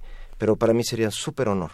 Pues por supuesto, sería también un honor para mí. Y justamente platiquemos de este libro, de esta presentación que hubo y todo lo que contiene en sus páginas, porque estábamos eh, platicando ahorita fuera del aire, pues todo lo, un acontecimiento histórico que significa eh, Maximiliano y todo lo que hubo en torno, qué pasaba en México, cómo llegan, qué, eh, y pones aquí en la mesa, en el libro, pues revela la parte oculta de la historia del segundo emperador de México, del México independiente, su pasado. Hay incluso ciertas eh, pretensiones de las que me gustaría que nos eh, platicaras, de toda esta historia, de todo lo que se sabe, además de un personaje del que ya se ha escrito tanto, pero que tú nos vienes a poner aquí en este libro, nos vienes a ofrecer también distintos datos dentro de la ficción y lo que ha sido una historia real y enorme de nuestro país. Sí, pues una historia muy dramática y conmovedora que todos nos fascina, ¿no? O sea, yo siempre pienso que desde que yo iba a Cuernavaca de Escuincle,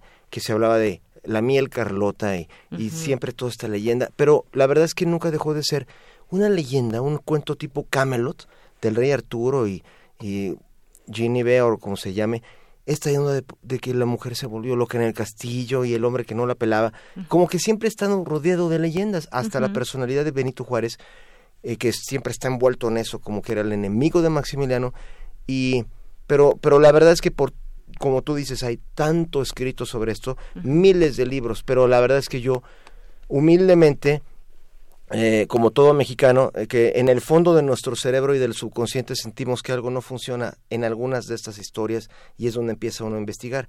En mi caso fue porque hay miles de libros de historiadores tan reconocidos y ninguno dice por qué se volvió loca Carlota, por ejemplo, que es la parte más como de novela de esto. ¿Por qué se volvió loca? Y ahí de todo que dicen, es porque estaba caminando sola en el castillo. ¿Qué es eso? Eso parece de cuento de hadas de los hermanos Grimm. Este, ese por ejemplo, o la otra es cómo es que Benito Juárez, porque por mucho que lo admiramos, yo lo admiro mucho, pero él derrotó al ejército más poderoso del mundo, el de Francia, solo, solito, porque es muy picudo o porque tenía generales tan increíbles como Mariano Escobedo, a quien además admiro mucho, o Bernardo Reyes, mi tatarabuelo, pues yo decía, algo está mal en esta fórmula. Y creo que todos tenemos el derecho a pensar eso. Este, y básicamente es donde empezamos la investigación. Y en esta investigación, ahí es donde a mí surge la parte que yo creo que los mexicanos merecemos saber, que es, número uno, Benito Juárez no logró esto solo, por mucho que yo lo admire. Es porque había una guerra de la que no se ha hablado realmente bien entre Estados Unidos que se quería expandir y, con, y tener el poderío total sobre el continente americano, o sea, eso de América para los americanos, era un programa cuando surgió la doctrina Morro en 1823, no era nada más un deseo de América para los americanos, era una determinación de James Morrow y de Thomas Jefferson de que el continente americano no ellos no iban a aceptar que un solo europeo, un país de Europa pusiera ahí una colonia, o sea, era América para los americanos, al grado tal que la declaración de Morrow literalmente dice cualquier intervención europea en este continente será visto como una agresión directa hacia los Estados Unidos de América y será repelida. O sea, es una declaración de guerra. es, no es de extrañar que en el año de 1812, poquito antes de esto, los ingleses habían tratado de hacer su último intento de vengarse de los americanos, de que, oye, ¿cómo que se independizaron? Y en el 1812 a la gente se le olvidó que los ingleses fueron y hasta quemaron la Casa Blanca. Y iban a invadir Estados Unidos desde Canadá fue una superguerra, pero los ingleses tuvieron que salirse porque tuvieron un pleito allá en Europa y dijeron, oh, otra vez ya, se salieron con la suya los, los yanquis. Y bueno, ahí siguieron los yanquis. Siguiente paso es que ellos seguían creciendo y creciendo. Y ahora Florida, y ahora Luisiana, y Oregon, y hasta con el plan de comprarle Alaska a Rusia, porque es un plan geopolítico. Decía Thomas Jefferson, necesitamos tener eh, Florida y Cuba y Yucatán y tendremos control del Caribe y con eso controlamos el océano Atlántico y el comercio atlántico y mundial. Imagínate, los europeos cómo estaban. Su siguiente paso era se quedaron con la mitad de México y ahí es donde realmente empezó este conflicto. Nunca nos han dicho los mexicanos que la guerra civil de Estados Unidos tenía alguna conexión con lo de Juárez o que tenía alguna conexión con, con Maximiliano. O sea, como si fueran cosas que pasaron en dos planetas diferentes como Venus y Marte. Pues no.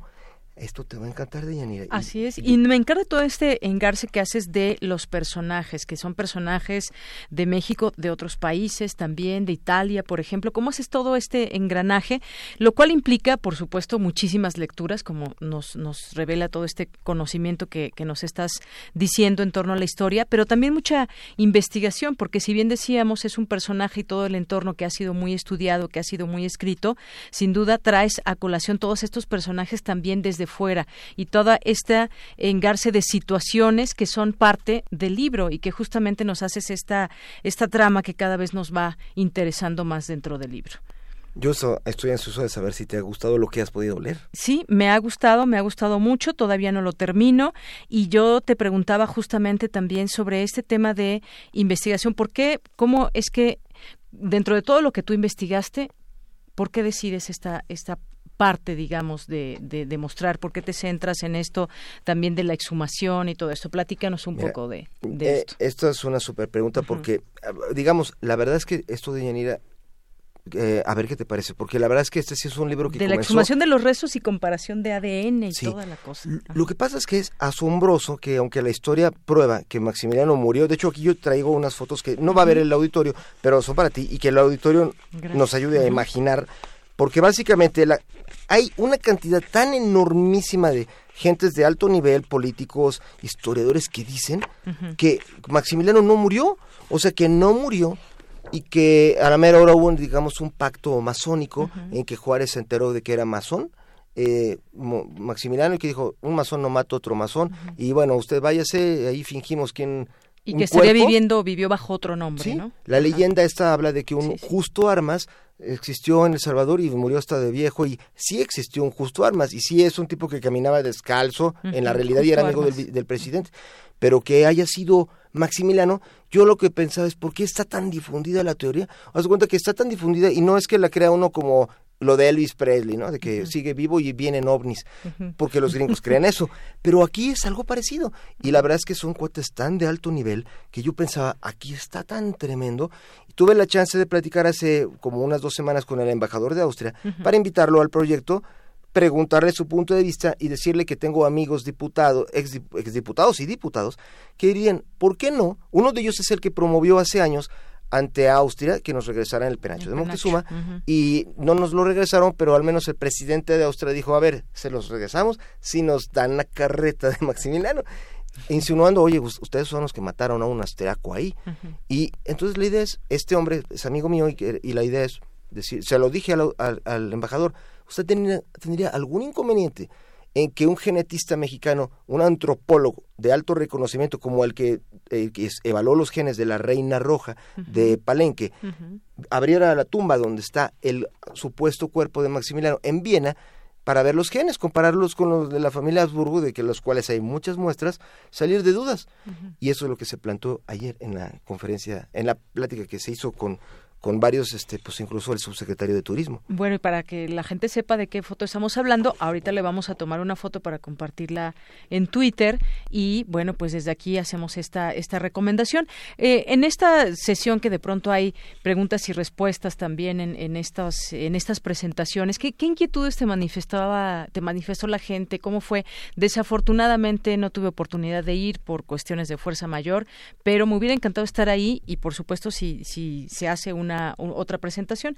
Pero ¿cuáles, digamos, son esas inquietudes después de lo que tú platicas y pones eh, eh, en, el libro de este Que yo sigo presumiendo que tú serás presentadora estelarcísima en el castillo de Chapultepec, porque así lo queremos presentar. Sería un súper honor de Yanira que tú fueras la, figura estelar ahí. Pues sí, ahí ahí estaremos, sí. Y este y básicamente sí. El eh, universo lo permite. Lo que que el universo lo permita, por favor. Pero el caso es que la inquietud que que había más importantes que hay unos descendientes presuntos de Carlota. y que iban a asistir a la presentación. Y ellos alegan que son descendientes de Carlota. Y la verdad es que son parte de toda la leyenda, que no hay nada que pruebe que realmente lo son.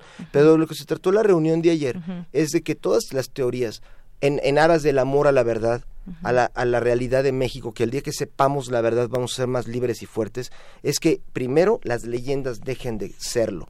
O sea, si uno quiere creer que el Popo era un, un, soldado que se enamoró de otra y que se volvieron montaña, está bien, o que Santa Claus existe, pero si queremos un país libre, al menos hay que saber si realmente es cierto que, que Juárez en un programa tan importante en el aspecto jurídico como este, siendo yo una, un, un admirador de Benito Juárez, pero ¿qué habría pasado si él hubiera tomado una decisión así de discrecional, pasando por encima de una decisión de Estado para proteger a México de un futuro golpe de Estado que hubiera dado un Maximiliano liberado, que fue la razón por la que Sebastián Lerdo de Tejada dijo, aunque nos duela, es necesario matar a este hombre porque si no se va a repetir lo de Iturbide.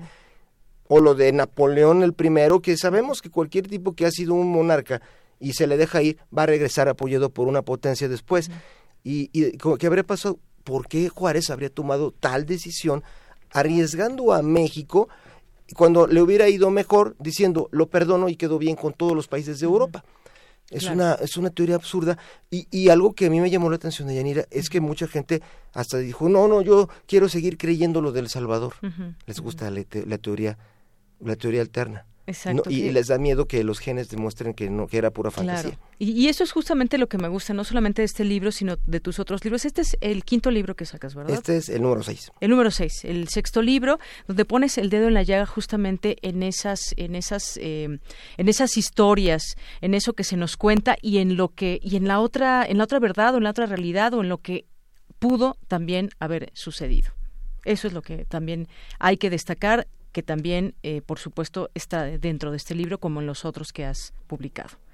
Sí, porque básicamente aquí la idea es, es salir de las dudas. Por ejemplo, hay algo que en este libro Secreto Maximiliano es el máximo esfuerzo, es decir, también se ha entrado mucho en la figura de Benito Juárez, decir, fue un genio. Él, él fue un hombre que supo administrar mucho, pero la verdad es que sí hizo muchos pactos con los Estados Unidos y realmente esos también los tiene que saber el pueblo de México, porque tenemos tantas figuras como la Virgen de Guadalupe, y yo soy guadalupano, pero pero tenemos a, seres divinos que no no no es ni siquiera posible tocarlos ni con el pétalo de una rosa y como nunca averiguamos cómo fue, nos sigue pasando. Y, y de hecho, todo el siglo XX ha sido un México utilizado por potencias exteriores, porque nunca tomamos la lección de lo que pasó en ese momento, que Benito Juárez básicamente triunfó porque lo apoyaron el ejército estadounidense con dos millones de dólares en armamento y, y, todos los detalles de cómo fue esa operación americana para quitar, por parte del Lincoln, para quitar a, los europeos de América, eso parte está en secreto máximo. Claro, los, los claroscuros de los personajes, por supuesto, también. O sea, claro que sí, es un personaje admirado y siempre la historia lo presenta de muchas eh, maneras por las cuales admirar al personaje, pero también hay esas partes que debemos de conocer de los propios personajes. Bueno, el hecho de que se haya quedado eh, más del tiempo en la presidencia y todas estas cuestiones que se deben siempre analizar con toda inquietud y con toda investigación de cómo de cómo era en ese momento, eh, qué estaba pasando en, en, ese momento en la historia de nuestro país para entenderlo. Ahora, cuando traemos a estos personajes al, al presente, pues bueno, se van perdiendo algunos detalles y, y a veces no tan detalles, Leopoldo. Sí, por ejemplo, Carlota. Y lo digo estando ante una mujer tan admirable como tú, Deyanira, este, que yo soy muy admirador de las mujeres. Y no por adular, ¿verdad? No, no estoy haciendo hasta la barba, pero Carlota siempre se me hizo un enigma porque se le ve, o sea, si uno le pregunta a cualquiera, Carlota, ¿qué piensas? Ay, era tan buena o pobrecita. Bueno, no, es cierto, era una mujer súper de terror. y, y, eso es lo que a mí ¿Le me tenía miedo Maximiliano? Mucho. Y yo le tendría miedo. Porque fíjate, por ejemplo, cuando ya le dijeron a Maximiliano, oye, surgió que Francia invadió México por un tema geopolítico y tú no quisieras tú ir ahí a gobernar.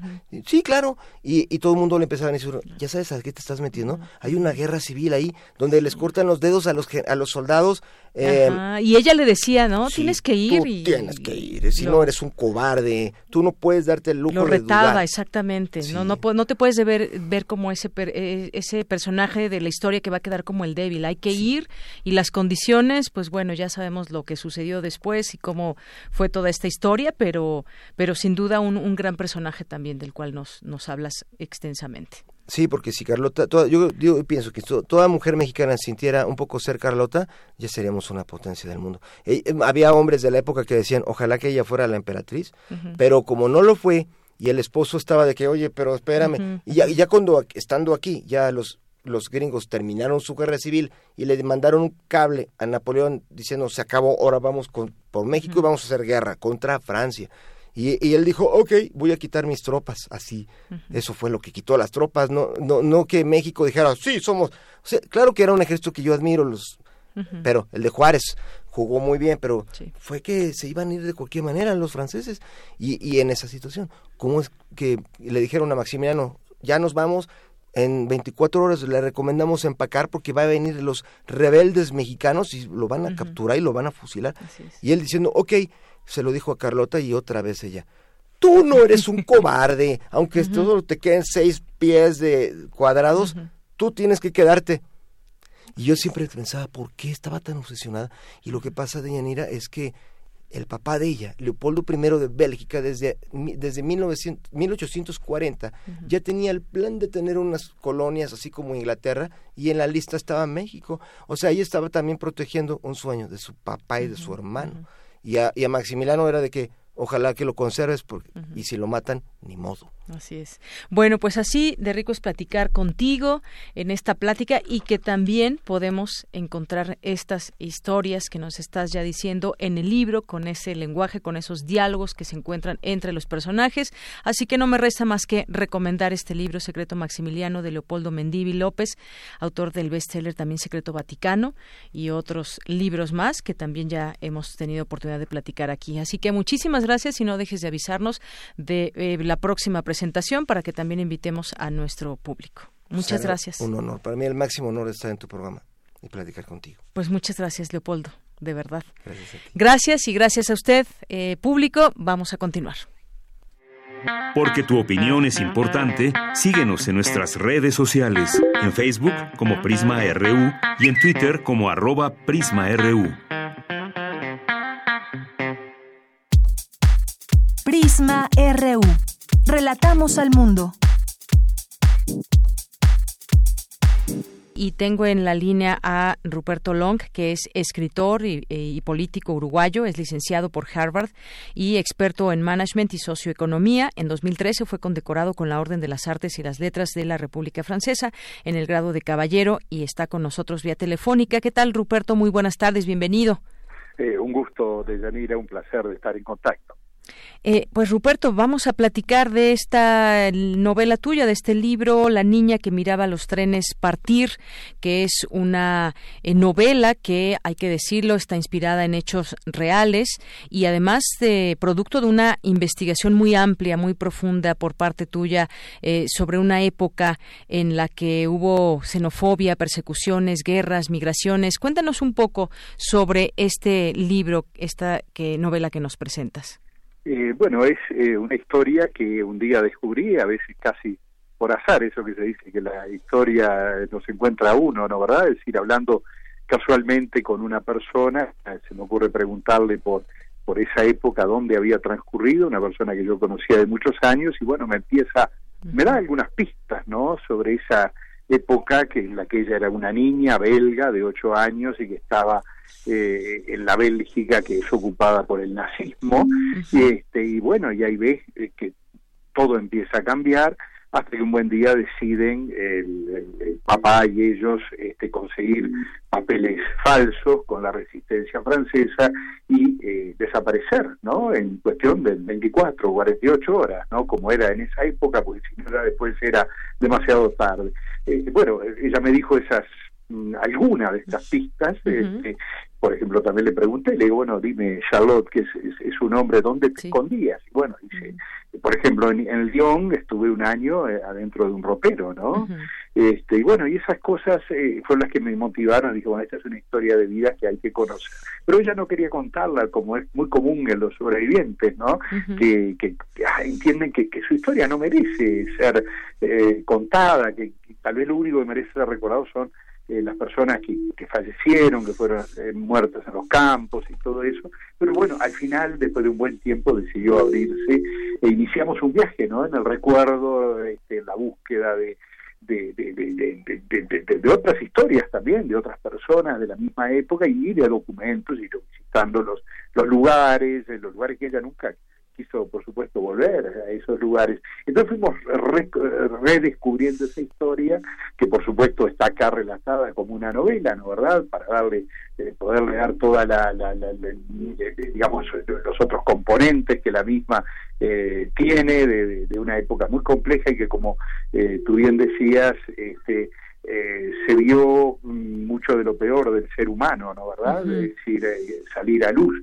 Pero también, ¿eh? y yo creo que esta historia, este libro en particular, lo rescata también mucho de lo mejor del ser humano, ¿no? De, gente capaz de cosas maravillosas por, por un semejante, por supuesto que por un ser querido, pero a veces también por un ser desconocido, ¿no? Claro. Y bueno, de eso trata Así es, y como bien decías, Charlotte, esa niña belga que, que va platicando esta, esta historia, una gran historia, como tú dices, y, creo que esta experiencia que, que introduces es muy importante que, que, la menciones, cómo nació la idea de, esta, de este libro, y sí, hablar desde, desde los sobrevivientes también, pues debe ser una situación bastante difícil, justamente desde dónde se cuenta esta novela, porque también, entre otros personajes, ya mencionabas a Charlotte, está Alter, su tío, por ejemplo, que también, pues, es un, eh, personaje que, que padeció eh, una situación muy fuerte, trabajaba en uno de los guetos donde, donde Hitler ordena confinar a los judíos. Cuéntame también un poco desde dónde se,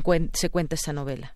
Eh, aquí se cuenta en, varias voces, unas cuantas voces, o sea, no, no es el, el narrador que está contando su historia, sino que son en gran medida los personajes que están contando su historia, la propia Charlotte y otros, este y allí está este tío de ella que era en realidad un muchacho joven de veintipocos años que estaba en Lieja con ellos estudiando ingeniería pero que eh, toma eh, una decisión totalmente distinta a la que toma Charlotte y su familia. Dice no yo vuelvo a donde están mis padres que era Polonia y voy a defenderlos y voy a ayudarlos bueno y en realidad va a meterse a, a la boca del lobo un pequeño pueblo Konski que poco tiempo después ya se estableció un gueto y en el gueto empieza a haber toda una, eh, en fin, toda una, situación eh, terrible que él trata de enfrentar a su vez a su manera, eh, bueno, y suceden por supuesto una serie de cosas, pero luego también en la historia entran en escena otros personajes, este, si bien siempre la historia de Charlotte es un poco la, la, central, ¿no? la, niña que miraba los trenes partir, pero aparecen otros. Y aparece, por ejemplo, un soldado, un uruguayo, eh, que se alista eh, voluntario para participar en la, eh, en la, en la defensa de, de, Francia, de la Francia libre, es decir, este, y se cruza el océano y se alista eh, era muy difícil ya incluso ser admitido en el ejército. Luego que es admitido lo mandan a la legión extranjera y lo mandan a pelear al norte de África donde participa de las batallas eh, fundamentales como Bir Hakeim, el Alamein, para detener, tratar de detener el avance de Rommel, ¿no?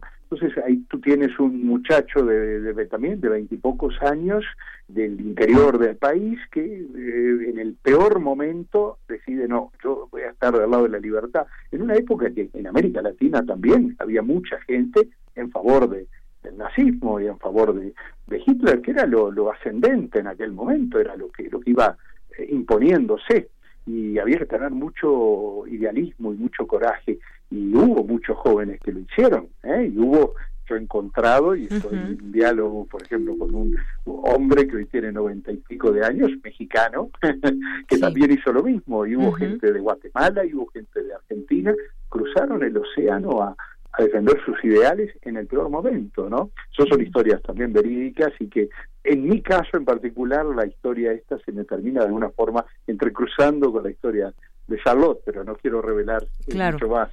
Por supuesto, sí, no vamos los a... Los lectores tengan el,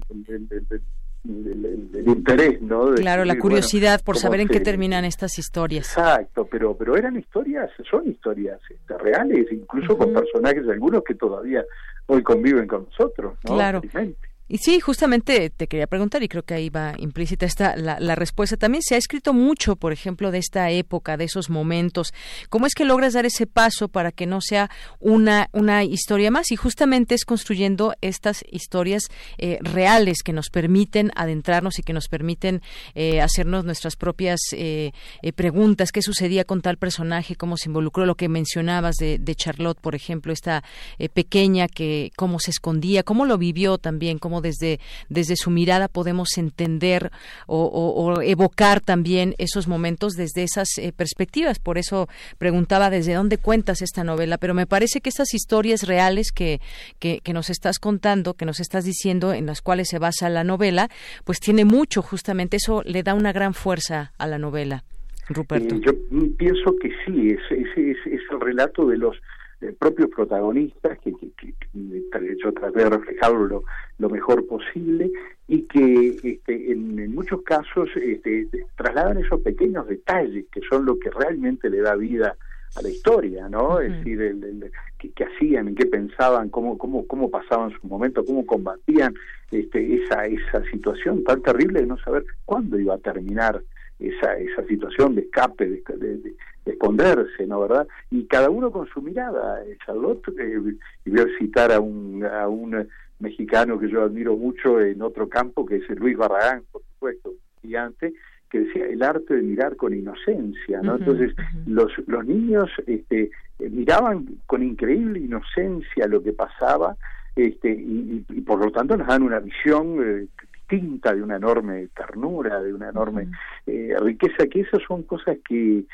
que, que, que, muy distinto que uno diga, no, yo voy a crear una novela bélica o algo, no, no, acá los héroes son las personas comunes y corrientes. ¿Qué habría hecho yo si me hubiera tocado estar ahí? ¿Qué habrías hecho tú? ¿Qué habría hecho eh, nuestro hermanito eh, o nuestros papás? bueno, esa es un poco lo que trata de reflejar esta historia. Es verdad que aparecen aquí y allá algunos de los grandes personajes de la historia, llamémosle así, pero que en la nuestra son personajes secundarios, ¿no? Por allí aparece Hitler o aparece Churchill, pero en realidad porque aparecen, eh, eh, se cruzan con la historia de nuestros personajes, ¿no? Hoy tú me preguntabas por Alter, este Alter vuelve, vuelve Alter, el tío. El tío, ahí está para, para los oyentes, el tío que vuelve a Polonia, a un pequeño pueblo en Konski, y a los tres, cuatro días de estar en ese pueblo, aparece una caravana motorizada en la cual entra Hitler, ¿no? Eso es, exactamente cierto. De los pocos lugares que tuvo Hitler, tuvo en este pueblito donde él fue eh, a retornar, donde retorna, ¿no?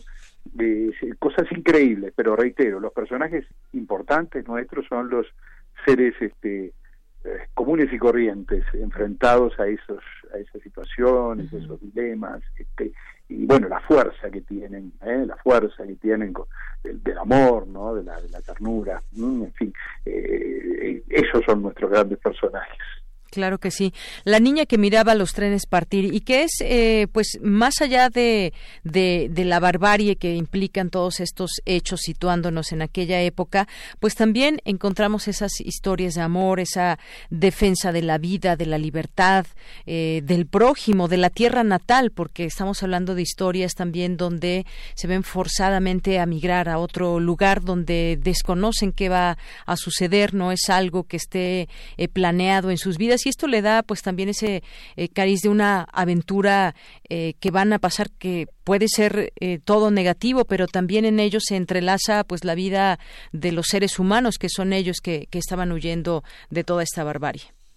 Sí, ya sabemos, digamos, que esa época fue tal vez una de las más trágicas y oscuras de la historia de la humanidad. Eso ya lo sabemos y lo hemos visto mucho en, cine, en películas, en libros también. Yo voy un poco por otro lado, voy más por el lado de la de la luz, ¿no? Voy porque estas personas a los que lograron sobrevivir y los que no lograron sobrevivir pusieron una fuerza, un amor a la vida, un, una, una ayuda a, a, un semejante que, que, que, a veces era, por supuesto, un, ser muy cercano, pero otras veces era ayudar a otro que estaba en la misma situación y que ni, ni conocían. Entonces, eh, a, esa, a esa maldad terrible que fue el nazismo y que, que, no es que se dio en muchas naciones, no hay que envidiárselo a una sola nación, nazis hubo en muchos lados, a esa maldad se opone a una fuerza del amor, de la, de la lucha por la vida, por la libertad, extraordinaria en seres comunes y corrientes. Entonces, eso para mí es, hay que rescatarlo y vale tanto o más que el otro, porque al final de la historia eso fue lo que terminó triunfando, ¿eh? eso fue lo que terminó triunfando a través de los que sobrevivieron y de los que no sobrevivieron. Entonces, muy importante recordar esas historias y, y, no dejarlas perder a veces en la truculencia de las cosas más terribles y más macabras, que a veces son las que atraen más eh, la atención. Yo, creo que no, este, que esto otro es mm, más importante aún, ¿no? ¿verdad? Y es lo que procuré por mi lado rescatar más. Claro que sí. Y, se logra bastante bien. Pues eh, queremos recomendar tu libro, por supuesto, La niña que miraba los trenes partir, editorial Aguilar, que la encuentra pues prácticamente en cualquier librería aquí en, en México. Se las recomendamos. Ruperto Long, muchas gracias por estar con nosotros aquí en Prisma RU de Radio UNAM. Bueno, muchísimas gracias. Un placer estar en esta, esta radio, bueno, esta extraordinaria universidad, por otra parte, ¿no? Así que un gran abrazo de Yanira y un gusto. Igualmente, Ruperto, un abrazo para ti. Hasta luego. Hasta pronto. Hasta pronto. Ruperto Long, escritor y político uruguayo y que nos trae hoy esta novela La niña que miraba los trenes partir. Ya escucharon ustedes cómo él mismo describe lo que podemos encontrar entre sus páginas. Continuamos. Tu opinión es muy importante. Escríbenos al correo electrónico prisma.radiounam@gmail.com.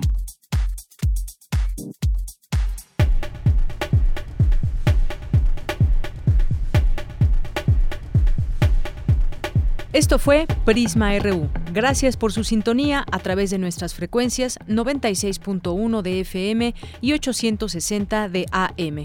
Yo soy Deyanira Morán y a nombre de todo el equipo, gracias, buenas tardes y buen provecho.